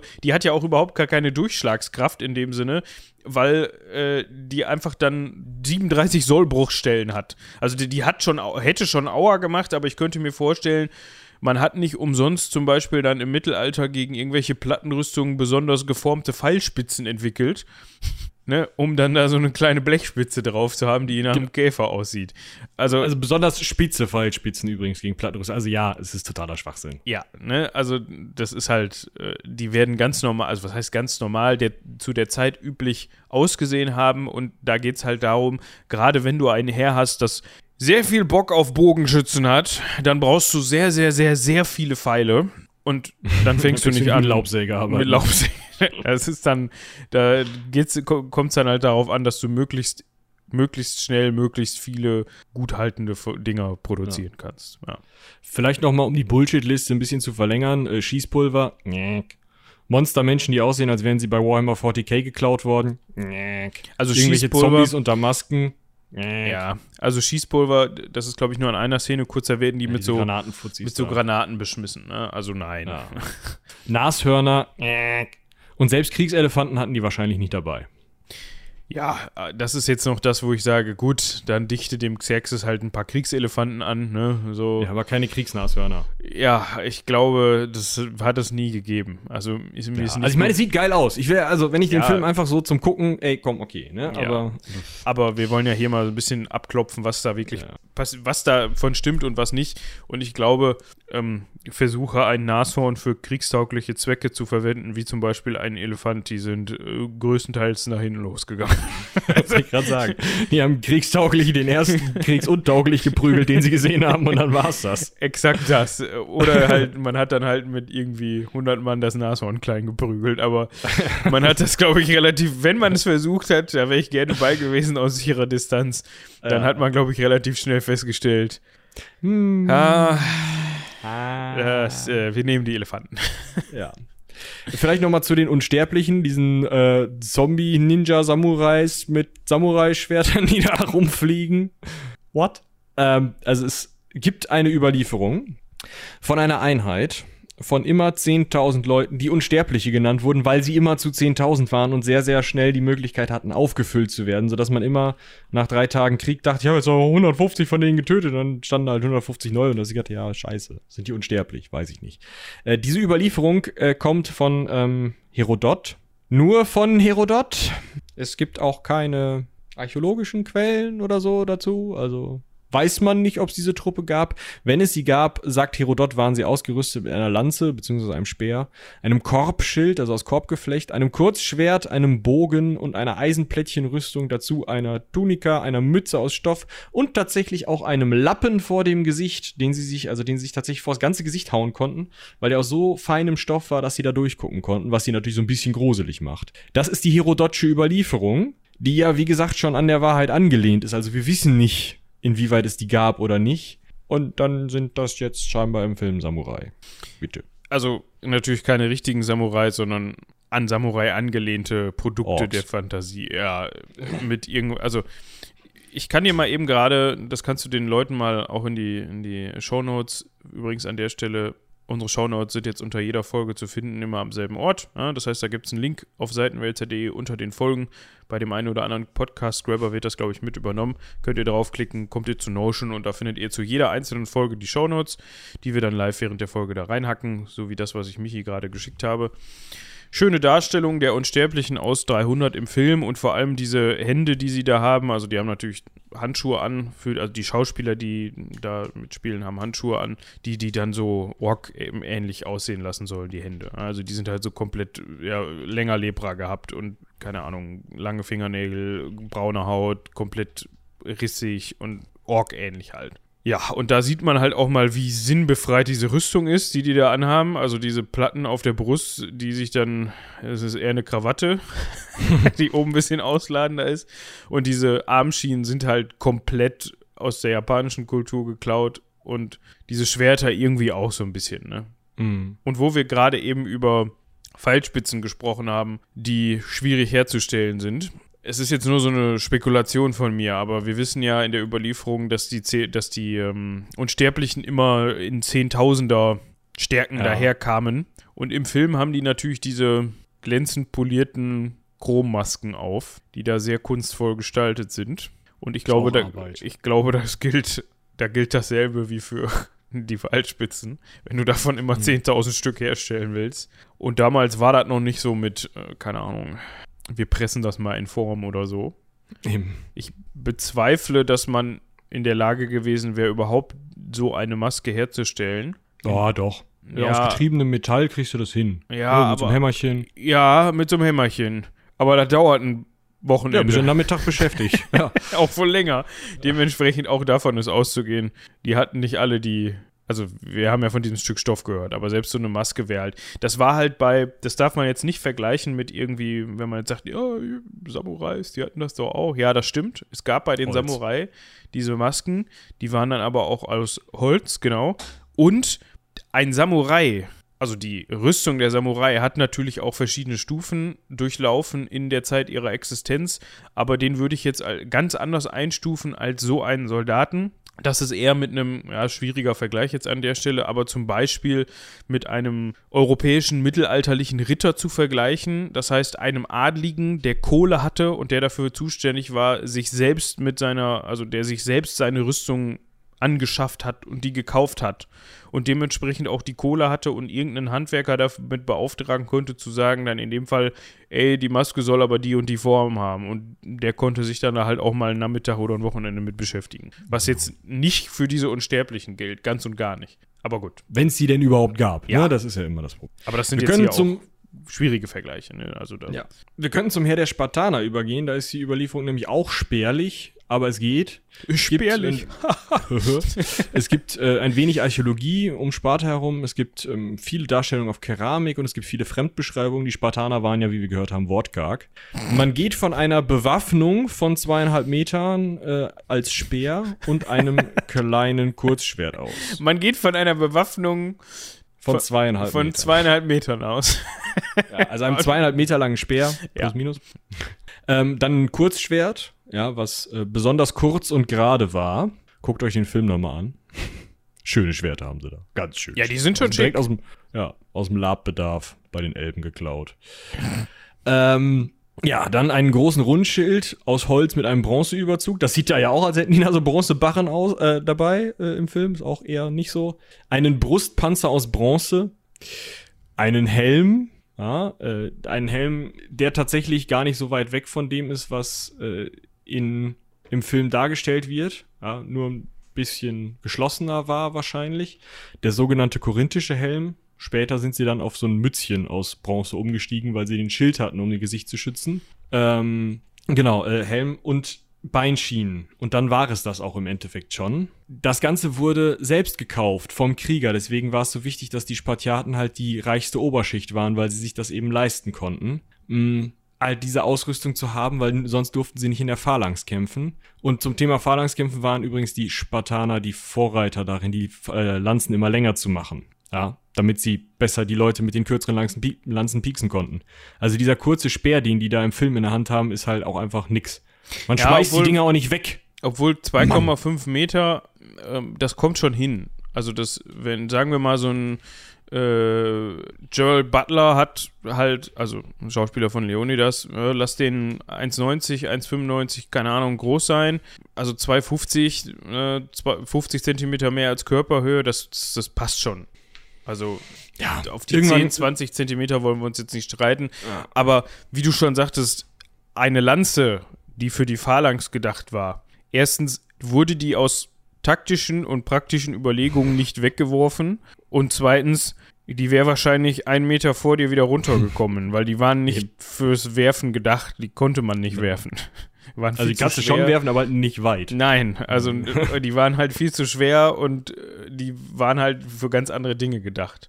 Genau. Ja, auch äh, dieses Heerführertum war gar nicht so zentral im Kampf selbst, wie es dann da dargestellt wird, sondern eigentlich war die Aufgabe des Heerführers zu gucken, wo kann man denn so eine Phalanx-Kiste aufstellen, wo funktioniert das am besten, also die Thermopylen zu finden und dann Men in der Phalanx mitzukämpfen. Aber so richtig Kommandos und sowas waren, sobald die Phalanx einmal lief, nicht mehr nötig, weil du halt wusstest, Phalanx funktioniert so. Du haust den Gegner den Schild in die Fresse, dann stichst du ihn ab, dann haust du ihm den Schild in die Fresse, dann stichst du ihn ab, dann haust du ihm den Schild.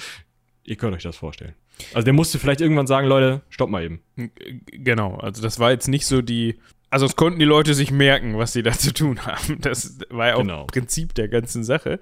Was wir jetzt noch gar nicht angesprochen haben, in der Überlieferung tragen die Spatiaten Brustpanzer aus Bronze.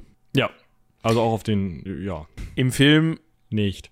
hat man dann gedacht, wir brauchen ganz viel schwarze Sprühfarbe, damit wir die Sixpacks nochmal deutlich betonen können. Da können wir keine Brustpanzer drüber machen. Ja, Für den Sexappell. genau. äh, ja. Äh, und dieser rote Mantel, den die da die ganze Zeit anhaben, wird eigentlich vor dem Kampf abgelehnt, weil der nervt. Abgelegt, weil der Ja, nervt. ich wollte gerade sagen, hast du mal versucht, mit so einem großen Sport Lappen zu machen? Sport zu machen? Nein. Ja. Nur noch mal knapp auf die Phalanx einzugehen. Wir haben das ja schon mal gemacht. Ne? Also wir haben zwei, die ersten zwei Reihen halten ihre 2,5 Meter Lanzen nach vorne, schützen sich gegenseitig mit den Schilden. Ähm, danach die Reihen halten die äh, Lanze 45 Grad nach oben, um gegen anfliegende Geschosse und Leute, also vielleicht springende Leute oder so, zu verteidigen. Ähm, und auch gegen Kavallerie tatsächlich, weil ja teilweise die Kavallerie vorne, äh, ja, aufgesch also das Pferd kaputt geht und man dann weiter reitet ohne Pferd. und dann, naja. Dann kommt halt die Und- zweite Lanzenreihe. Genau, und die hinteren Lanzenreihen sind eigentlich nur da, um die vorderen zu ersetzen, falls da mal einer fällt, was eigentlich nicht der Fall war. Also man normalerweise funktionierte das, wenn es gut funktionierte, funktionierte das so gut, dass da die äh, vielleicht zwei, drei Leute mal gefallen sind. Äh, wenn es nicht gut funktionierte, konnten sie auch wegrennen. Also das, wenn diese Phalanx einmal bricht, dann hat so ein Hoplit mit so einem Riesenschild und so einem Riesenspeer einfach keine Chance. Damit kannst du nicht so kämpfen, wie die das dargestellt haben im Film. Es geht einfach nicht. Dieses alles viel zu schwer, alles viel zu unbeweglich, geht nicht. Und äh, was die Leute hinten auch noch machen, das ist ganz gut dargestellt, ist die vorne nach vorne schieben. Klingt richtig angenehm da in der Das, ersten Reihe das, das, äh, erste Reihe ist der Place to be. Also das ist, das möchte man haben. Weil, äh, also das funktioniert natürlich, dass du dadurch, wenn dich, wenn von hinten drückt, einer drückt, dass du dann dadurch Vorteile haben kannst. Aber äh, ich sag mal, wenn da vorne die, entschuldigt mir, entschuldigt den Kraftausdruck, die Kacke am Dampfen ist und von hinten noch jemand mit dem Schild so, ja komm, hier, geh mal hin. Ja, dann möchtest du das nicht. Nee, kann das auch schon mal zu spontanem Versagen der inneren Organe Ja. führen. Ja, äh, die Seiten übrigens von so einer Phalanx sind gar nicht gedeckt. Dafür braucht es leichte Truppen oder Kavallerie oder die Thermopylen. Das heißt, für euch, ja, wenn ihr mal in die Situation kommen solltet, dass ihr euch Macht euch groß und schreit. Das sind Überlebenstipps hier. wenn ihr mal in die Situation kommen solltet, einer griechischen Phalanx gegenüberzustehen, dann macht euch groß und schreit. Da könnt ihr nämlich nicht mit um. Nein, falls ihr mal, ja, ihr seid mal Befehlshaber oder Befehlshaberin von einer irgendwie gearteten Truppe und ihr kommt jetzt durch Zufall Gegen so eine Phalanx. Müsst gegen so eine Phalanx ran, ne? Und ihr merkt, Mensch, die haben gar keine Flankendeckung. Da ist der Punkt, an den ihr ran müsst. Ja, Also habt ihr hier gehört zum ersten Mal. genau. Jetzt in drei Wochen kommt eine E-Mail. Danke! Bei meinem äh, wöchentlichen Lab-Event gab es tatsächlich eine griechische Phalanx und wir konnten die von der Seite ganz easy angreifen. Ja, ja also da, diese Phalanx wurde halt eng gehalten. Man hat nicht durchgetauscht, wie es da teilweise im Film dargestellt wird. Ähm, man hat die Schilde auch nicht so komisch geöffnet, um zuzustoßen. Man hat schön zugehalten, immer so Pieks, Pieks, Pieks. Wenn du den Gegner nicht umgebracht hast, ja gut, dann war das so. Der wird schon umfallen oder weglaufen, wenn er verletzt ist. Und wenn er halt dann da stehen bleibt, dann piekst du halt nochmal rein. Ist ja egal, du hast ja ein Schild vor dir. Aber das, das Grundprinzip ist, du hast ja so einen riesengroßen Schild, damit du dich und deinen Nebenmann decken kannst. Und Genau. dann tust du den ja nicht an eine Seite. So nach dem Motto, hier, hier Habe ein bisschen mehr. Reichweite nach vorne, ja, super. Genau. Genau. Ja, dann auch dieses Vorwärtslaufen. "Äh, Ich hau da noch zwei um. Dann gehe ich wieder zurück. Und dann, weißt du, dann wird halt der Typ hinter ihm in der Reihe sagen, ach so, ja gut, dann mache ich jetzt hier die erste Reihe. Und dann ist er halt hin. So. Ja, dann macht der halt hinter dem zu und dann Ist kommt gut. der da auch nicht mehr wieder rein. Aber was machen die Perser da eigentlich? Ja, also das ist ja, ja gut, also das ist halt wie in jedem anderen Film, wo Ja. die Heroes äh, die angreifende Armee niedermetzeln auch. Also das ist, also da können wir auch noch mal eine eigene Folge, wir haben da ja auch schon mal drüber gesprochen und da gab es ja auch, ähm, glaube ich, hier und da mal äh, sogar eine böse E-Mail, dass wir da das falsch aufgegriffen haben.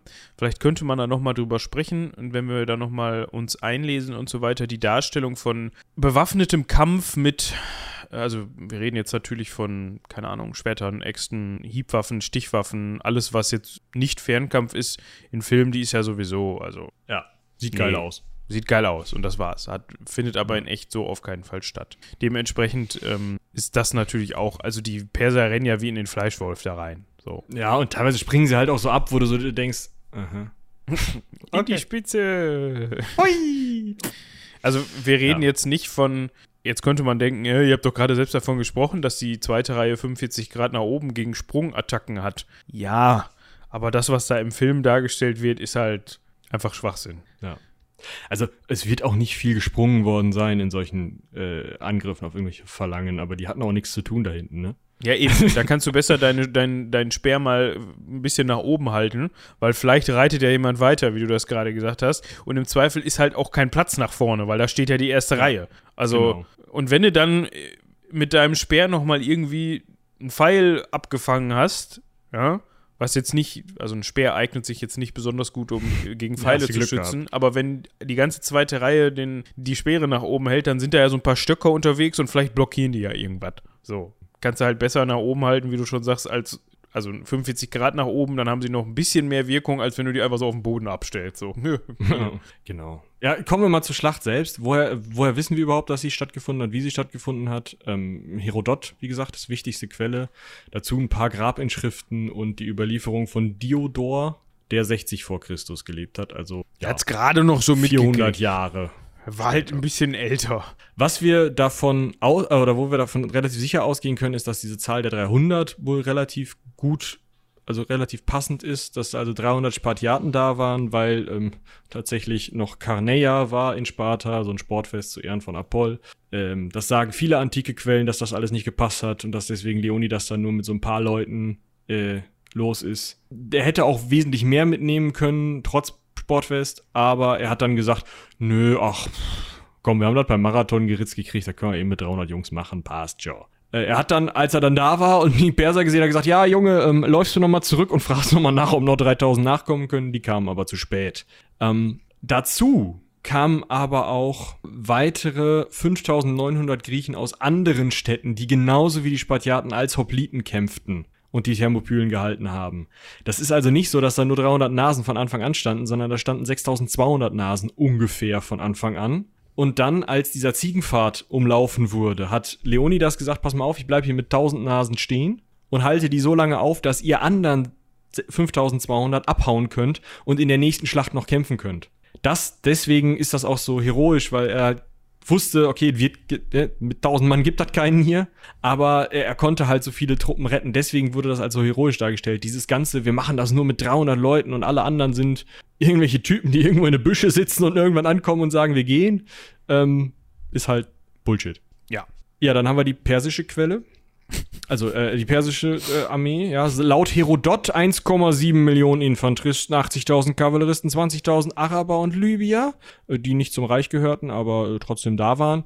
Äh, 324.000 Griechen aus Kleinasien und Nordgriechenland. Also, äh, Also um das mal eben 2,2 Millionen. um das mal eben festzuhalten, was Michi gerade meinte mit, die gehören nicht ins Reich. Die hatten keinen Grund da zu sein, weil die gehörten nicht zu Persien. Vielleicht waren die einfach nett und haben gesagt, ey, schön Texas! Uh, mit zwei Millionen Leuten unversorgt durch Griechenland ziehen. Richtig cool. Weil du kannst zwei Millionen Leute nicht versorgen. Du kannst so viele Schiffe auf EGS stellen, wie du willst. Zur damaligen Zeit geht das nicht. Ja, und alleine, also, äh, Ja, was sollen die auch mit Es ist halt so eine riesengroße Zahl, ähm, die kriegst du auf keinem Schlachtfeld irgendwie aufgestellt, äh, die kriegst du nicht koordiniert, die werden krank, die kannst du nicht versorgen, wie Michi gerade schon sagte, die machen Scheiße überall und du musst dir mal die Zahl vorstellen. Also das ist ja für die damalige Zeit 1,7 Millionen, also ich habe da jetzt überhaupt keine Informationen drüber, aber ich könnte mir vorstellen, die Bevölkerungszahl war, war nicht mal so hoch. Also du findest nicht mal, da musst du alles mitnehmen, was irgendwo vorhanden ist. Oma, Opa, den siebenjährigen Sohn, alles. Und dann Also, kriegst wenn du ich mich vielleicht. recht entsinne, sind, sind so in der Antike ungefähr 500 Millionen Menschen auf der Erde unterwegs. Ja, So, und davon willst ein Drittel davon, meine ich, war im Persischen Reich zu dem Zeitpunkt. Ja, okay, gut. Dann hat man, also man würde 1,7 Millionen Menschen finden, das ist schon okay. Aber trotzdem, selbst wenn du dir jetzt mal groß angelegte moderne Kriege vorstellst, wo ja ganz andere Möglichkeiten existieren, ja, keine Ahnung, als die Amis in Afghanistan unterwegs waren oder sowas. Ich glaube, die hatten maximal 200.000 Soldaten gleichzeitig im, im, im, im Einsatz. Wenn ich, das ist so eine Zahl, die mir im Kopf rumschwirrt. Du tippst gerade schon, das heißt, du guckst wahrscheinlich gerade nach. Ähm, lass es 300.000 oder so gewesen sein, aber 1,7 Millionen, nein. Und vor allem, wenn man jetzt, also dem gegenüber gestanden sollen wahrscheinlich 324.000 Griechen. Man kann davon ausgehen, Nee, die 324.000 Griechen waren noch aus Kleinasien dabei. Das waren Ach, 5.900 okay. Griechen an den, an den Thermopylen. Und äh, es waren äh, 350.000 Soldatinnen und Soldaten aus den USA und Afghanistan, die auf Seiten der ähm, afghanischen, jetzt nicht mehr Regierung in Afghanistan gegen die, gekämpft gegen haben. die Taliban. Und Genau. die, ja. Ähm, aber da, äh, ist das eine Zahl, die für gleich, also gleichzeitig oder für ähm, nein, nein, während des gesamten Konflikts. Ja, siehst du. So, und da muss man sich mal eher vor Augen führen, wie lange der geht. Und ja, ja. Ne, du kannst ja heutzutage viel mehr mit viel mehr anfangen, weil du halt viel Ja. besser gleichzeitige Sachen, koordin gleichzeitige Angriffe koordinieren kannst, so eine Front viel weiter ausgeweitet ist. Man darf sich das halt damals nicht so vorstellen. Klar, es hat auch Aufsplittungen gegeben, aber die, das generelle Verständnis von Krieg führen war nun mal, ich rotte einen möglichst großen Haufen an Leuten zusammen und gehe damit dann irgendwo hin. ja. Und nicht- Und dieser möglichst, ja, Nicht ihr 1000 biegt da ab, ihr 1000 biegt da ab, ihr geht da hinten hin und ihr geht da hin. Und in in einem irgendwann den Jahr. Drohnenangriff. Genau, und in einem, in einem Jahr treffen wir uns an der anderen Seite, okay? so. Ja, also, ne, könnt ihr euch vorstellen. Ja. Äh, realistischer sind also 50.000 Soldaten auf persischer Seite. Viel mehr wäre laut ähm, HistorikerInnen heute nicht unbedingt zu versorgen gewesen. Das muss man sich mal reinziehen. Weißt du, dieser Herodot schreibt davon, von, also, wenn da noch 324.000 Griechen aus Kleinasien Ja, bei auf Pe- 2,2 Mille. Die- haben mal runtergebrochen, 200, äh, 2 Millionen Soldaten sollen die dabei gehabt haben. Und realistisch sind 50.000. Und So Stadion. viel zum Thema Nullen streichen. ja, es ist. Wie gesagt, die Griechen also roundabout 6.000, die äh, Perser roundabout ähm, 50.000, so. Und es ist trotzdem so gewesen, dass äh, dadurch, dass die Griechen mit der Phalanx, also die gesamte griechische, ähm, diese ganzen griechischen Hopliten, äh, mit der Phalanx die Thermophylen gehalten haben und halt auch immer wieder Kampfpausen hatten, äh, Kampfpausen hatten, sodass sie ihre ersten Reihen durchtauschen konnten, weil wenn man die erste Reihe nicht durchtauschen kann, ist so eine Phalanxkrieg ziemlich ermüdend für die erste Reihe und die anderen stehen da rum. Äh, ne, also ja, in Pausen kann man halt- natürlich tauschen, genau. Genau, eben, also die, die Perser schicken halt immer wieder mal, also schicken den ersten Stamm aus Persien, also wie gesagt, so eine Miliztruppe, irgendwas haben sie ausgehoben, gesagt, komm hier, wollt ihr mal, ihr kennt euch ja auch schon alle, könnt ihr mal kämpfen, da vorne sind 6000 Leute, kriegt ihr hin. Dann sind die drauf, haben es nicht geschafft. Dann schicken sie einen zweiten Stamm und dann schicken sie wohl laut Herodot, wie gesagt, auch diese Unsterblichen, auch das ist erfolglos. Das heißt, diese Darstellung dessen, dass wirklich keiner durchkommt und dass es auch relativ geringe Verluste in der Phalanx gibt, die ist die kann man, also das kann man mitnehmen, okay, so wird es vielleicht geblieben sein, äh, gewesen sein, aber es ist jetzt nicht so, dass da irgendwie, ähm, also laut Herodot waren es 20.000 Griechen von den 2 Millionen, äh, 2 Millionen, äh, 20.000 Perser von den 2 Millionen, die da ähm, an dieser Stelle gefallen sind. Das könnt ihr dann eben auch runterrechnen, was für ein Anteil von, ne, 2 Millionen und 20.000, irgendwie 1% weniger. 100? Ja, doch, müsste ungefähr 1% sein. Also von 50.000, 1% sind da 500 Leute bei draufgegangen. Plus, minus. Die sind ne? ja auch nicht, also selbst Die der, ja nicht Einzel- blöd. ja, der, selbst der einzelne Soldat ist ja nicht vollkommen Gehirn amputiert, sondern du merkst ja, okay, äh, du hast ja jetzt diese griechische Phalanx, mh, die haben da diese Stöcker in der Hand, die sind vorne spitz. Gut, Da kann gehe ich, ich mal nicht hin. kenne ich schon.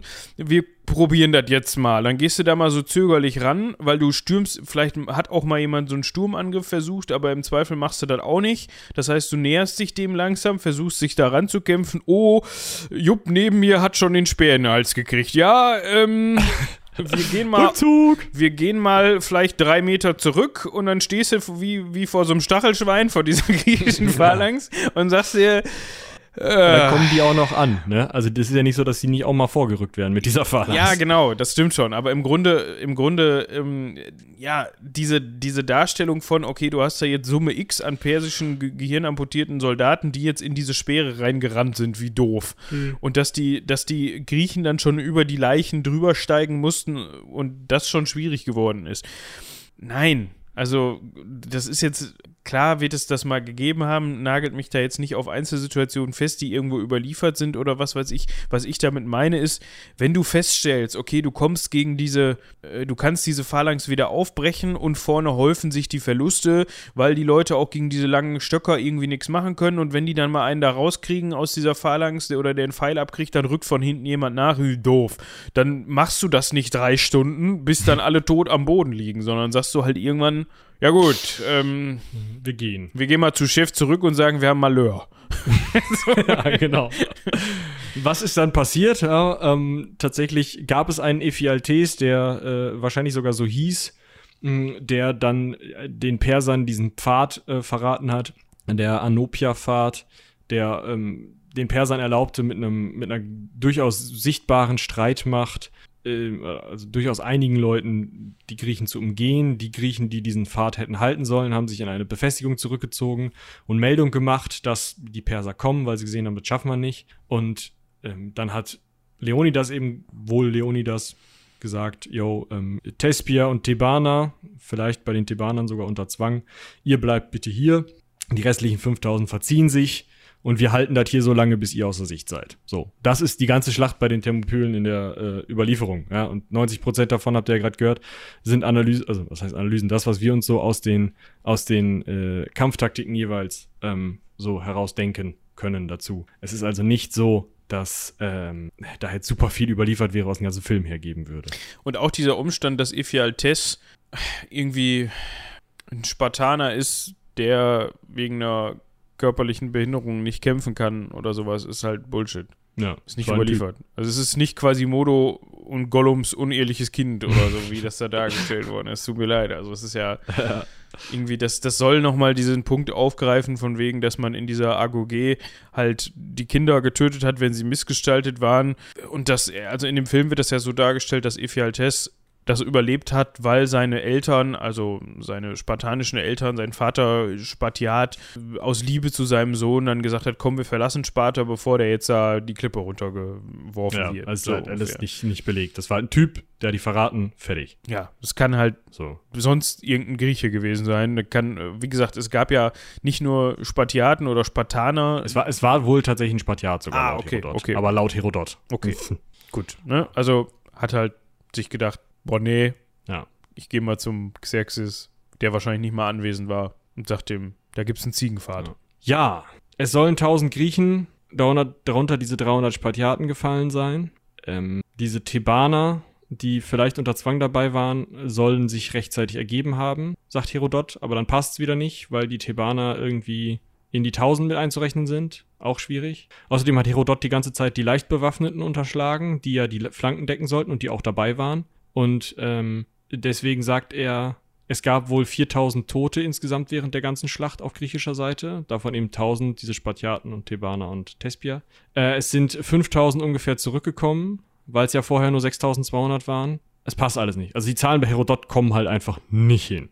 Ja, dazu sagt er auch noch, dass dann eben auf, wir hatten wir gerade schon gesagt, auf persischer Seite ca. 20.000 gefallen sein sollen, darunter zwei Brüder von Xerxes und zwei Halbbrüder. Ähm, diese 20.000 Truppen. Da wird sich ein gewisser äh, Palastwächter-Anführer gefreut haben, dass er da nicht noch mehr marodieren musste, ja. Das ist. ich musste kurz überlegen, aber ja, der hatte dann einfacheres Spiel. Nein, also ich, ich, weiß nicht, ob du da was rausgefunden hast, ob dem so ist oder ob das einfach nur dazu gedichtet Steht nur bei Herodot. Also ah, ja, okay. Also man weiß jetzt natürlich auch nicht, welche Brüder das waren oder welche Halbbrüder oder was weiß ich. Und dazu kommt auch noch, ist das eine Anmerkung von dir oder auch von Herodot mit dem, mit dem Verbuddeln? Das Verbuddeln ist auch ähm, Herodot. Also Herodot hat gesagt, ja, es waren viel mehr. Die haben das ähm, gefaked. Fake News. Ja, von den 20.000 Toten haben die 19.000 ganz, ganz schnell verbuddelt und deshalb liegen auch nur 1.000 Tote auf dem Schlachtfeld. Also es ist taktische das ist wie diese Echsen in der Wüste. Ja. Schön. Äh, ja. Mal, mal eben so 19.000, also wie gesagt, wir haben ja eben schon gesagt, statt 2,2 Millionen waren es wahrscheinlich nur 50.000 und wenn davon 20.000 da gestorben wären, hätte Xerxes auf jeden Fall gesagt, ja, wir gucken mal woanders. Genau, äh, sondern es ist dann eher davon auszugehen, das runterzurechnen. Wenn da 1000 gestorben sind, ja. was nicht der Fall sein wird, dann war das richtig. Ja, viel. weiß man nicht, ne? Ja, also. aber trotzdem, also nicht 20.000.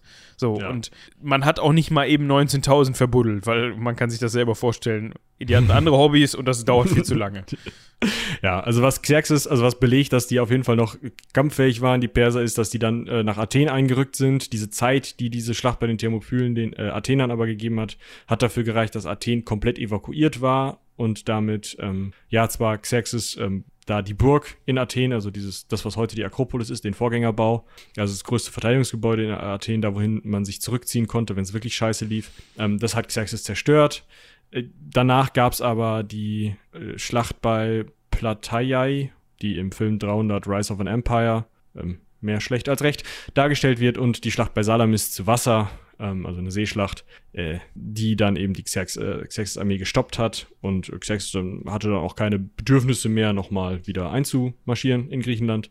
Und die Athener haben dann die Akropolis gebaut, die man so kennt, nachdem der die zerstört hat. Auch entspannt. Ja, wir können ja noch mal eben so ein bisschen mehr auf den Film und Trivia dazu eingehen ähm, mhm. und anfangen mit dem Herrn Frank Miller. Der ist momentan 65 Jahre alt. Das ist nämlich, ich will mal sagen, der Urvater dieses Franchises, denn der hat angefangen, haben wir eben schon gesagt, hat Herodot gelesen, hat sich wahrscheinlich herzlich beömmelt darüber, wenn er nicht ganz Nö, der hat sich herzlich beömmelt. Da war. Der, der, sagt ja auch, dass das, äh, ja, eher, äh, ich sag mal, äh, eine Anlehnung ist.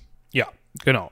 Und das ist eben die Grundlage, der hat dann darüber einen Comic gemacht ne? und das ist eben die Grundlage für den Film. Und was der so generell gemacht hat, also der, also wenn man den Namen Frank Miller schon mal gehört hat, dann weiß man auch, was der für Comics gemacht hat. Ähm, ich meine, ist Sin City. Sin City ist auch von dem, genau. Und wenn man. Sin City ist von dem, The Spirit ist von dem. Genau. Ja, also wenn man mal Sin City gesehen hat, in 300 wird es nicht ganz so vom Stil her ähm, auf die Spitze getrieben wie Sin City. Ich mag Sin City auch überhaupt nicht, das ist überhaupt nicht meins, muss ich ehrlich sagen. Ich also finde es sehr gut, aber es halt. Ähm, auch dieses Episodenhafte ist einfach nicht meins. Und dann noch der Stil dazu, aber trotzdem, also ist einfach persönlicher Geschmack, aber man erkennt da durchaus Parallelen vom Stil her, finde ich, zu, zu 300. Und sowas hat er halt gemacht. Ne? Sagt halt selber, dass er sich vom Film Noir hat inspirieren lassen, also eine, eine, Stilrichtung aus den 40er Jahren. Und auch das, wenn man mal was vom Film Noir gesehen hat, das passt schon ungefähr. Und sind halt auch viele Superhelden-Comics, die jetzt nicht unbedingt mit Marvel oder DC zu vergleichen sind, weil das dann vielleicht hier und da ein bisschen zynischer und komplexer ist. Ja, er findet den Film ganz gut umgesetzt, wollte aber, also vor allem The Spirit, ich weiß nicht, ist das in der Mache oder gab es den schon? Den, den es schon, den habe ich auf DVD, den hat er danach komplett selber gemacht. Also ah, okay. er setzt jetzt nur noch seine Comics selber um, weil er halt an zufälligen, äh, zu vielen Stellen sich dachte, ähm, hat ihm halt einfach nicht gefallen. Wurde genau, also es war halt irgendwie dieses überfallene Dorf, was da am Anfang der Reise vorkommt, diese ganzen Kampfwesen, Nashorn, dieser komische Henker mit den Scherenarmen, dieser Berserker, der da vorkommt.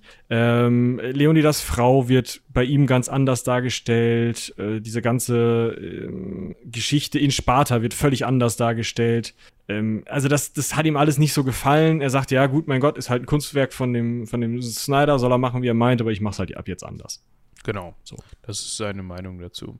Dann auch noch sehr, sehr spannend ist, was der Film so, ich wollte gerade sagen, angerichtet hat, aber was der so, ja, für eine Wirkung auf manche Menschen ja. ausgestrahlt hat. Wir müssen da vielleicht als erstes mal über dieses Lambda-Symbol sprechen. Das haben wir ja ganz zu Anfang schon mal angesprochen. Also, das ist dieser, ich muss gerade gucken, das ist dieser Winkel auf den Schildern. Ne? Genau. Auf den Schilden. So, und die haben auch so eine hundertprozentig akkurate Spange, die die, äh, die den Mäntel oder diese Capes zusammenhält. Da ist der auch drauf, glaube ich. Ja, das ist also eine, ein großes Lambda, was da auf diesen Schilden ist. Es wird in Texten davon, also in Quellen davon gesprochen, dass die Spartiaten sich ein großes Lambda für Menschen aus Lakonien auf, äh, also Lambda, weil das der erste Buchstabe von Lakonien ist, auf ihre Schilde gemalt haben. Ja, aber nicht so.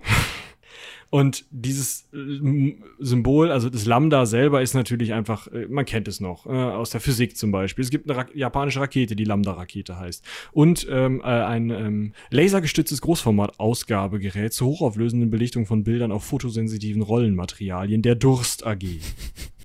Ja, die Durst AG. Das Ding heißt auch Lambda. Ja, die Durst AG, die machen Drucker, um Fliesen zu bedrucken und Laminat und so ein Kram. Also, ja. Trivia oder Fun Fact an der Stelle. Übrigens, falls jemand von der Durst AG zuhört. Ihr dürft uns sponsern. Ihr dürft gerne mal die eine oder andere bedrucken. Episode sponsern und unser Logo auf die Fliese drucken, genau. Aber allein schon, weil ihr einfach den coolsten Namen überhaupt habt. Wenn man die Durst AG ist, dann. Aus Italien. Aus Italien, dann. Äh, ja. Ja. Die wohl bekannteste Nutzung genau dieses Symbols aus dem Film, also dieses Lambdas, ist allerdings die durch die identitäre Bewegung, ähm, eine nationalistische, rechtsextreme Bewegung, die sich als Verteidiger des Abendlandes und Verteidiger gegen die Degeneration, also Verweiblichung, ihr kennt den Sermon, ne? Also, ähm, alles die ganzen schlimmen linken ähm, Hilfe, Sozialismus, keine Steuern und bitte auch keine Ausländer. Identitäre Bewegung halt. Ich könnte mir auch vorstellen, die haben mit Homosexualität generell ein Problem. Genau. Was ja. für mich darauf schließen lässt, dass die sich auch mit dem wirklichen Sparta nicht so auseinandergesetzt haben. Genau. Aber da haben wir auch am Anfang ja schon drüber gesprochen. Und die haben sich aber, beziehen sich aber tatsächlich auf dieses Lambda, äh, also äh, dass sie es auf den Film beziehen in manchen. Also wenn man sie fragt, wo habt ihr das Symbol her? Ja, unter anderem halt hier, wie man es da in dem Film sieht. Das ist halt schon krass. Ne? Also. Ja die haben den Film halt auch nicht mit, mit, also sowohl Snyder als auch Miller sagen halt, also die beiden Schöpfer, sowohl Comiczeichner als auch äh, Produzent, sagen halt, ja, man muss halt schon mit, also man, man, sollte, wenn man sich das reinzieht, schon verstehen, dass diese Spartiaten kein Role Model sind, kein Vorbild sein können, so wie die sich da verhalten. Haben die halt nicht gemacht. Ja. Auch den Helm nutzen tatsächlich ähm, eher rechte Gruppen, ja, die so ein bisschen auch sagen, hier die bösen aus dem Osten, die Bösen aus Afrika, die Bösen aus Mexiko. Das klebt man sich halt gerne in den USA auf den Pickup-Truck ähm, hinten Auf drauf. den Pickup-Truck, wenn man Verteidiger des Abendlandes sein möchte. Ja. Wir möchten damit natürlich jetzt nicht alle US-AmerikanerInnen, die einen Pickup-Truck fahren, verurteilen. Aber wenn man dieses Symbol hinten drauf hat, dann hat das ja auch eine bestimmte ja, Aussage und eine bestimmte Wirkung, ne? Dann hat man wahrscheinlich auch noch einen, ähm, eine Mitgliedskarte bei der NRA. Ja, die, die National Rifle Association. Genau, die Waffennarren da in den USA, die sich da organisiert haben. Und äh, diese Organisation findet einen Spruch ganz toll. Äh, Molon Labe, wenn ich mich recht entsinne.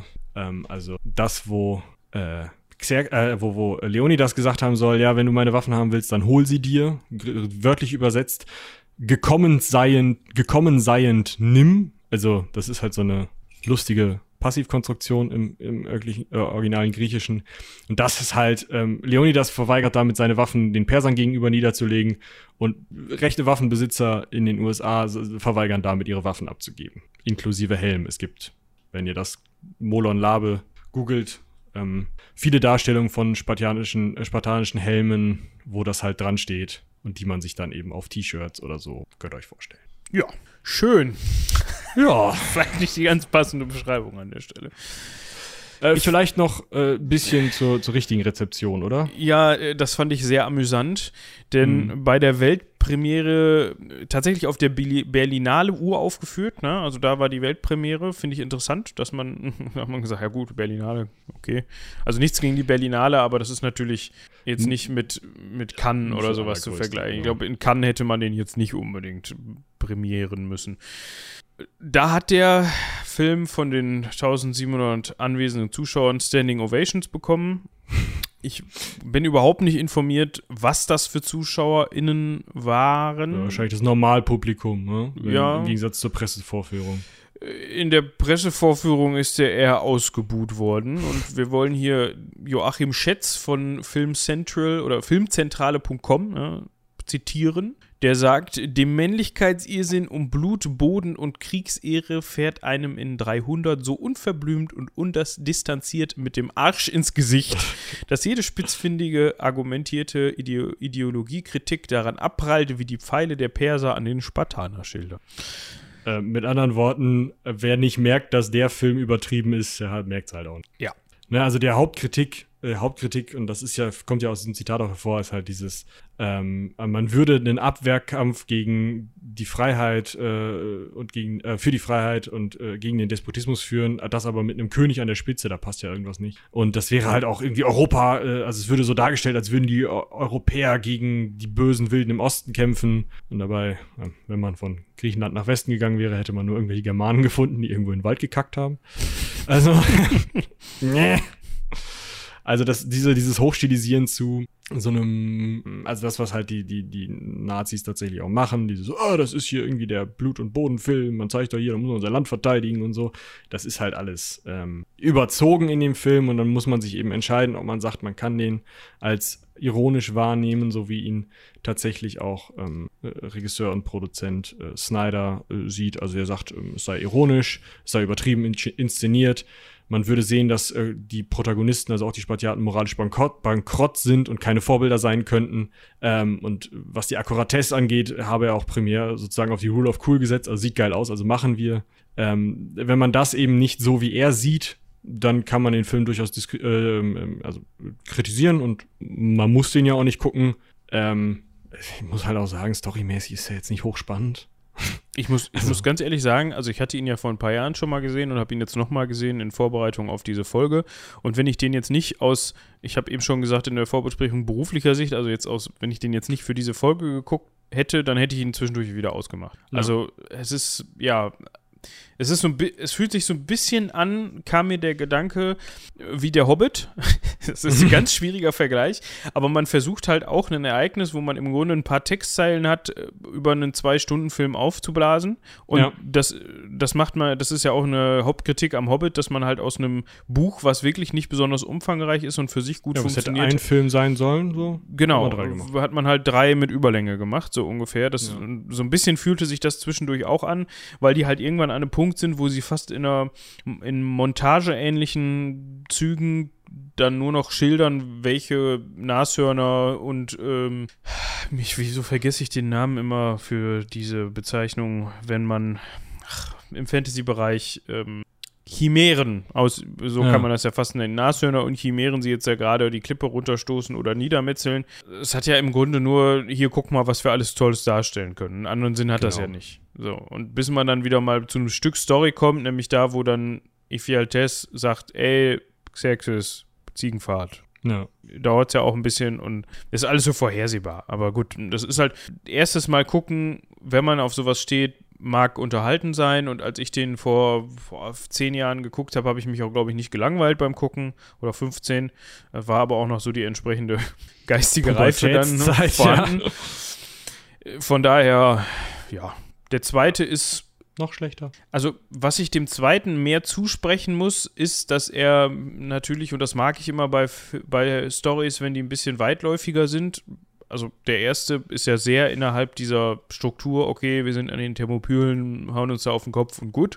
Und der zweite ist noch so ein bisschen, hat mehr Schauplätze und man, es wird ein bisschen mehr gezeigt. Es wird zum Beispiel mehr auf Xerxes Geschichte, also natürlich nicht auf die richtige Geschichte, aber so, ne, dass er dann wieder vorher ausgesehen hat, bevor er dann zum Gottkönig geworden ist und so. Das finde ich insofern spannender, als dass ich dann einfach noch ein bisschen mehr zu gucken habe. So, aber es ist ja. jetzt nicht, das ist jetzt nicht irgendwie filmisch, also oder Story, ja. aus Storytelling-Sicht irgendwie besser. Das, das stimmt. Ja, ähm, der Verweis, äh, der Iran fand's doof.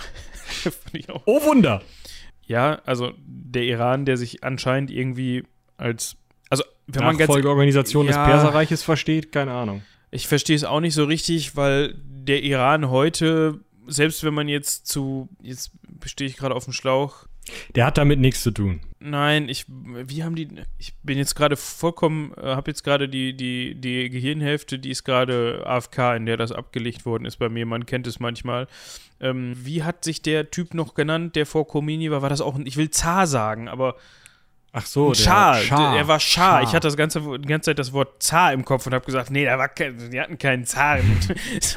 der Schar, selbst wenn man das jetzt auf den Schar beziehen möchte oder so, aber das, was der Iran heute ist oder auch war, hat natürlich überhaupt gar nichts mit dem zu tun, was in irgendeiner Weise damals das Perserreich war. Also das ist hm. die, die, die, die Gemeinsamkeit. Räumlich. Die, die, ja, die Gemeinsamkeit, die die haben, ist, dass die zufällig zum Teil am selben Ort wohnen.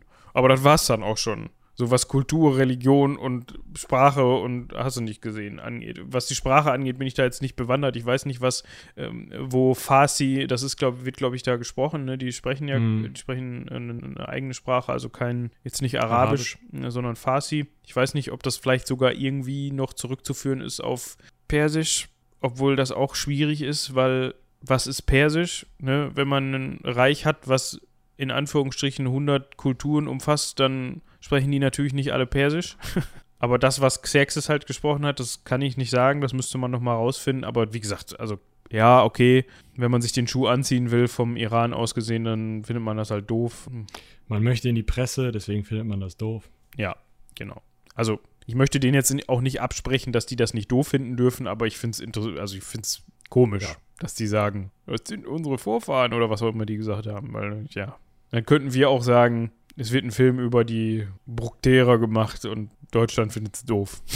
weißt ja, du? gut, da wird es Deutsche geben, die das doof finden. Ne? Ja, aber, ja, ja, das, das, ja, okay. Gibt's halt immer. Ja, aber im Grunde versteht man, glaube ich, was ich sagen möchte. Ja. Möchte damit natürlich auch, also vielleicht gibt es da auch was, was ich übersehe? Dann lassen wir uns da natürlich gerne drüber aufklären. Na, vielleicht habt ihr ja, das fände ich sogar durchaus spannend, vielleicht habt ihr ja irgendwie einen ähm, iranisch-persischen ähm, kulturellen Hintergrund oder sowas oder seid da bewandert, dann schreibt uns natürlich gerne eine Mail, wie da so die Auffassung war und dann stellen wir das natürlich gerne noch mit, mit da rein. Also das ist natürlich klar, könnt ihr immer machen. Finden wir, durch, finden wir sogar spannend an der Stelle. Ja, ja ich hätte nicht gedacht, dass wir fast auf die zweieinhalb Stunden Marke zulaufen. Ich hoffe, dein ja. Freibad ist noch da gleich. Gucken wir mal. Gucken wir mal. hätte ich nicht gedacht, aber nee, es war auch war's. viel, über das man sprechen konnte an der Stelle. Ja. Ihr könnt auf jeden Fall Feedback dalassen, wie immer, aber diesmal ganz insbesondere dazu, weil wir ja jetzt als erstes oder als überhaupt mal über sowas gesprochen haben, mal uns einen Film angeguckt haben und dann geschaut haben, okay, was ist da dran und dann auch über die tatsächliche Handlung, die stattgefunden hat, gesprochen haben. Also ich habe da durchaus noch so ein paar andere Filme im Kopf. Ja. Definitiv könnte man mal Königreich der Himmel sich angucken. Da, das war klar. Ja, also ich finde den Film ja. nach wie vor großartig, nicht weil er ja. besonders akkurat ist, aber unterhält mich einfach super. Ja. Oder mal irgendwie einen, mal gerade gucken, vielleicht The King oder so. Wir finden schon was. Also ihr könnt auch Vorschläge machen. Ähm, wenn euch das generell gefallen hat. Ich, ich, ich gucke den, den Alexander-Film, den gucke ich nicht nochmal. Der war. Ja, aber Alexander haben wir jetzt ja auch durch. Also da muss ich genau. jetzt nicht nochmal ausgiebig drüber sprechen, um ehrlich zu sein. Erstmal nicht. Genau, aber lasst uns gerne, gerne, gerne Feedback da zu dieser Folge, auch äh, zur Länge und. Äh, ja, ja, also zur Länge, da kenne ich genug, die sagen würden, warum Weiter, ist die Folge mehr, nicht drei Stunden länger. lang? Dann könnt ihr uns auch direkt mal ein Abo fahren. auf Steady da lassen. Genau, wenn ihr der Meinung seid, schaut auf Steady vorbei, da gibt es dann auch nur eine Art Also einen Betrag, den ihr monatlich da lassen könnt und dafür kriegt ihr aber halt nichts, außer dass es weitergeht. Ne? Also ihr seid dann einfach Genau. nur die geilsten, weil ihr sogar so freimütig und äh, großzügig seid, dass ihr ohne eine Gegenleistung, eine direkte Gegenleistung für euch uns unterstützt. Dafür danken wir natürlich sehr. Genau. Ansonsten, Koboldsmar ist im vollen Gange. Wir werden ja nicht müde, das ständig zu erwähnen. Deshalb äh, schaut auch da gerne rein, hört auch da gerne rein, falls ihr das noch nicht getan habt. Und auch Ja. da freuen wir uns natürlich über Feedback. Ja, äh, hört bei den drei Meerjungfrauen rein. Das haben wir am Anfang schon mal gesagt, sagen wir eigentlich auch immer. Hört bei Charlotte, bei Charlotte rein, äh, ins akademische Viertel und in auf allen Kanälen. Stimmt, da gibt es jetzt ja auch ein in Anführungsstrichen neues Format. Genau, schaut auf unserem YouTube-Kanal vorbei vom Klappkatapult. Ja, einfach Klappkatapult bei YouTube rein. Da gibt es eine schöne Lesung, die wir aufgezeichnet haben, die wir auch live gestreamt hatten. Ähm, ist auch cool. Kauft das Morla-Hörbuch, was Jan gelesen hat. Ich glaube, jetzt haben wir Ja, genau. Warte mal überlegen. Sammeltassen. Sammeltassen, dies, das. Genau. Ja. Und das war auch, glaube ich, genug für heute. Ja. Dementsprechend äh, wollen wir Michi dann noch sein Freibad gönnen und ihn Danke, danke. dahin entlassen. Und ich würde sagen, vielen Dank fürs Zuhören. Haut rein, bis zum nächsten Mal. Bis dahin, tschüss.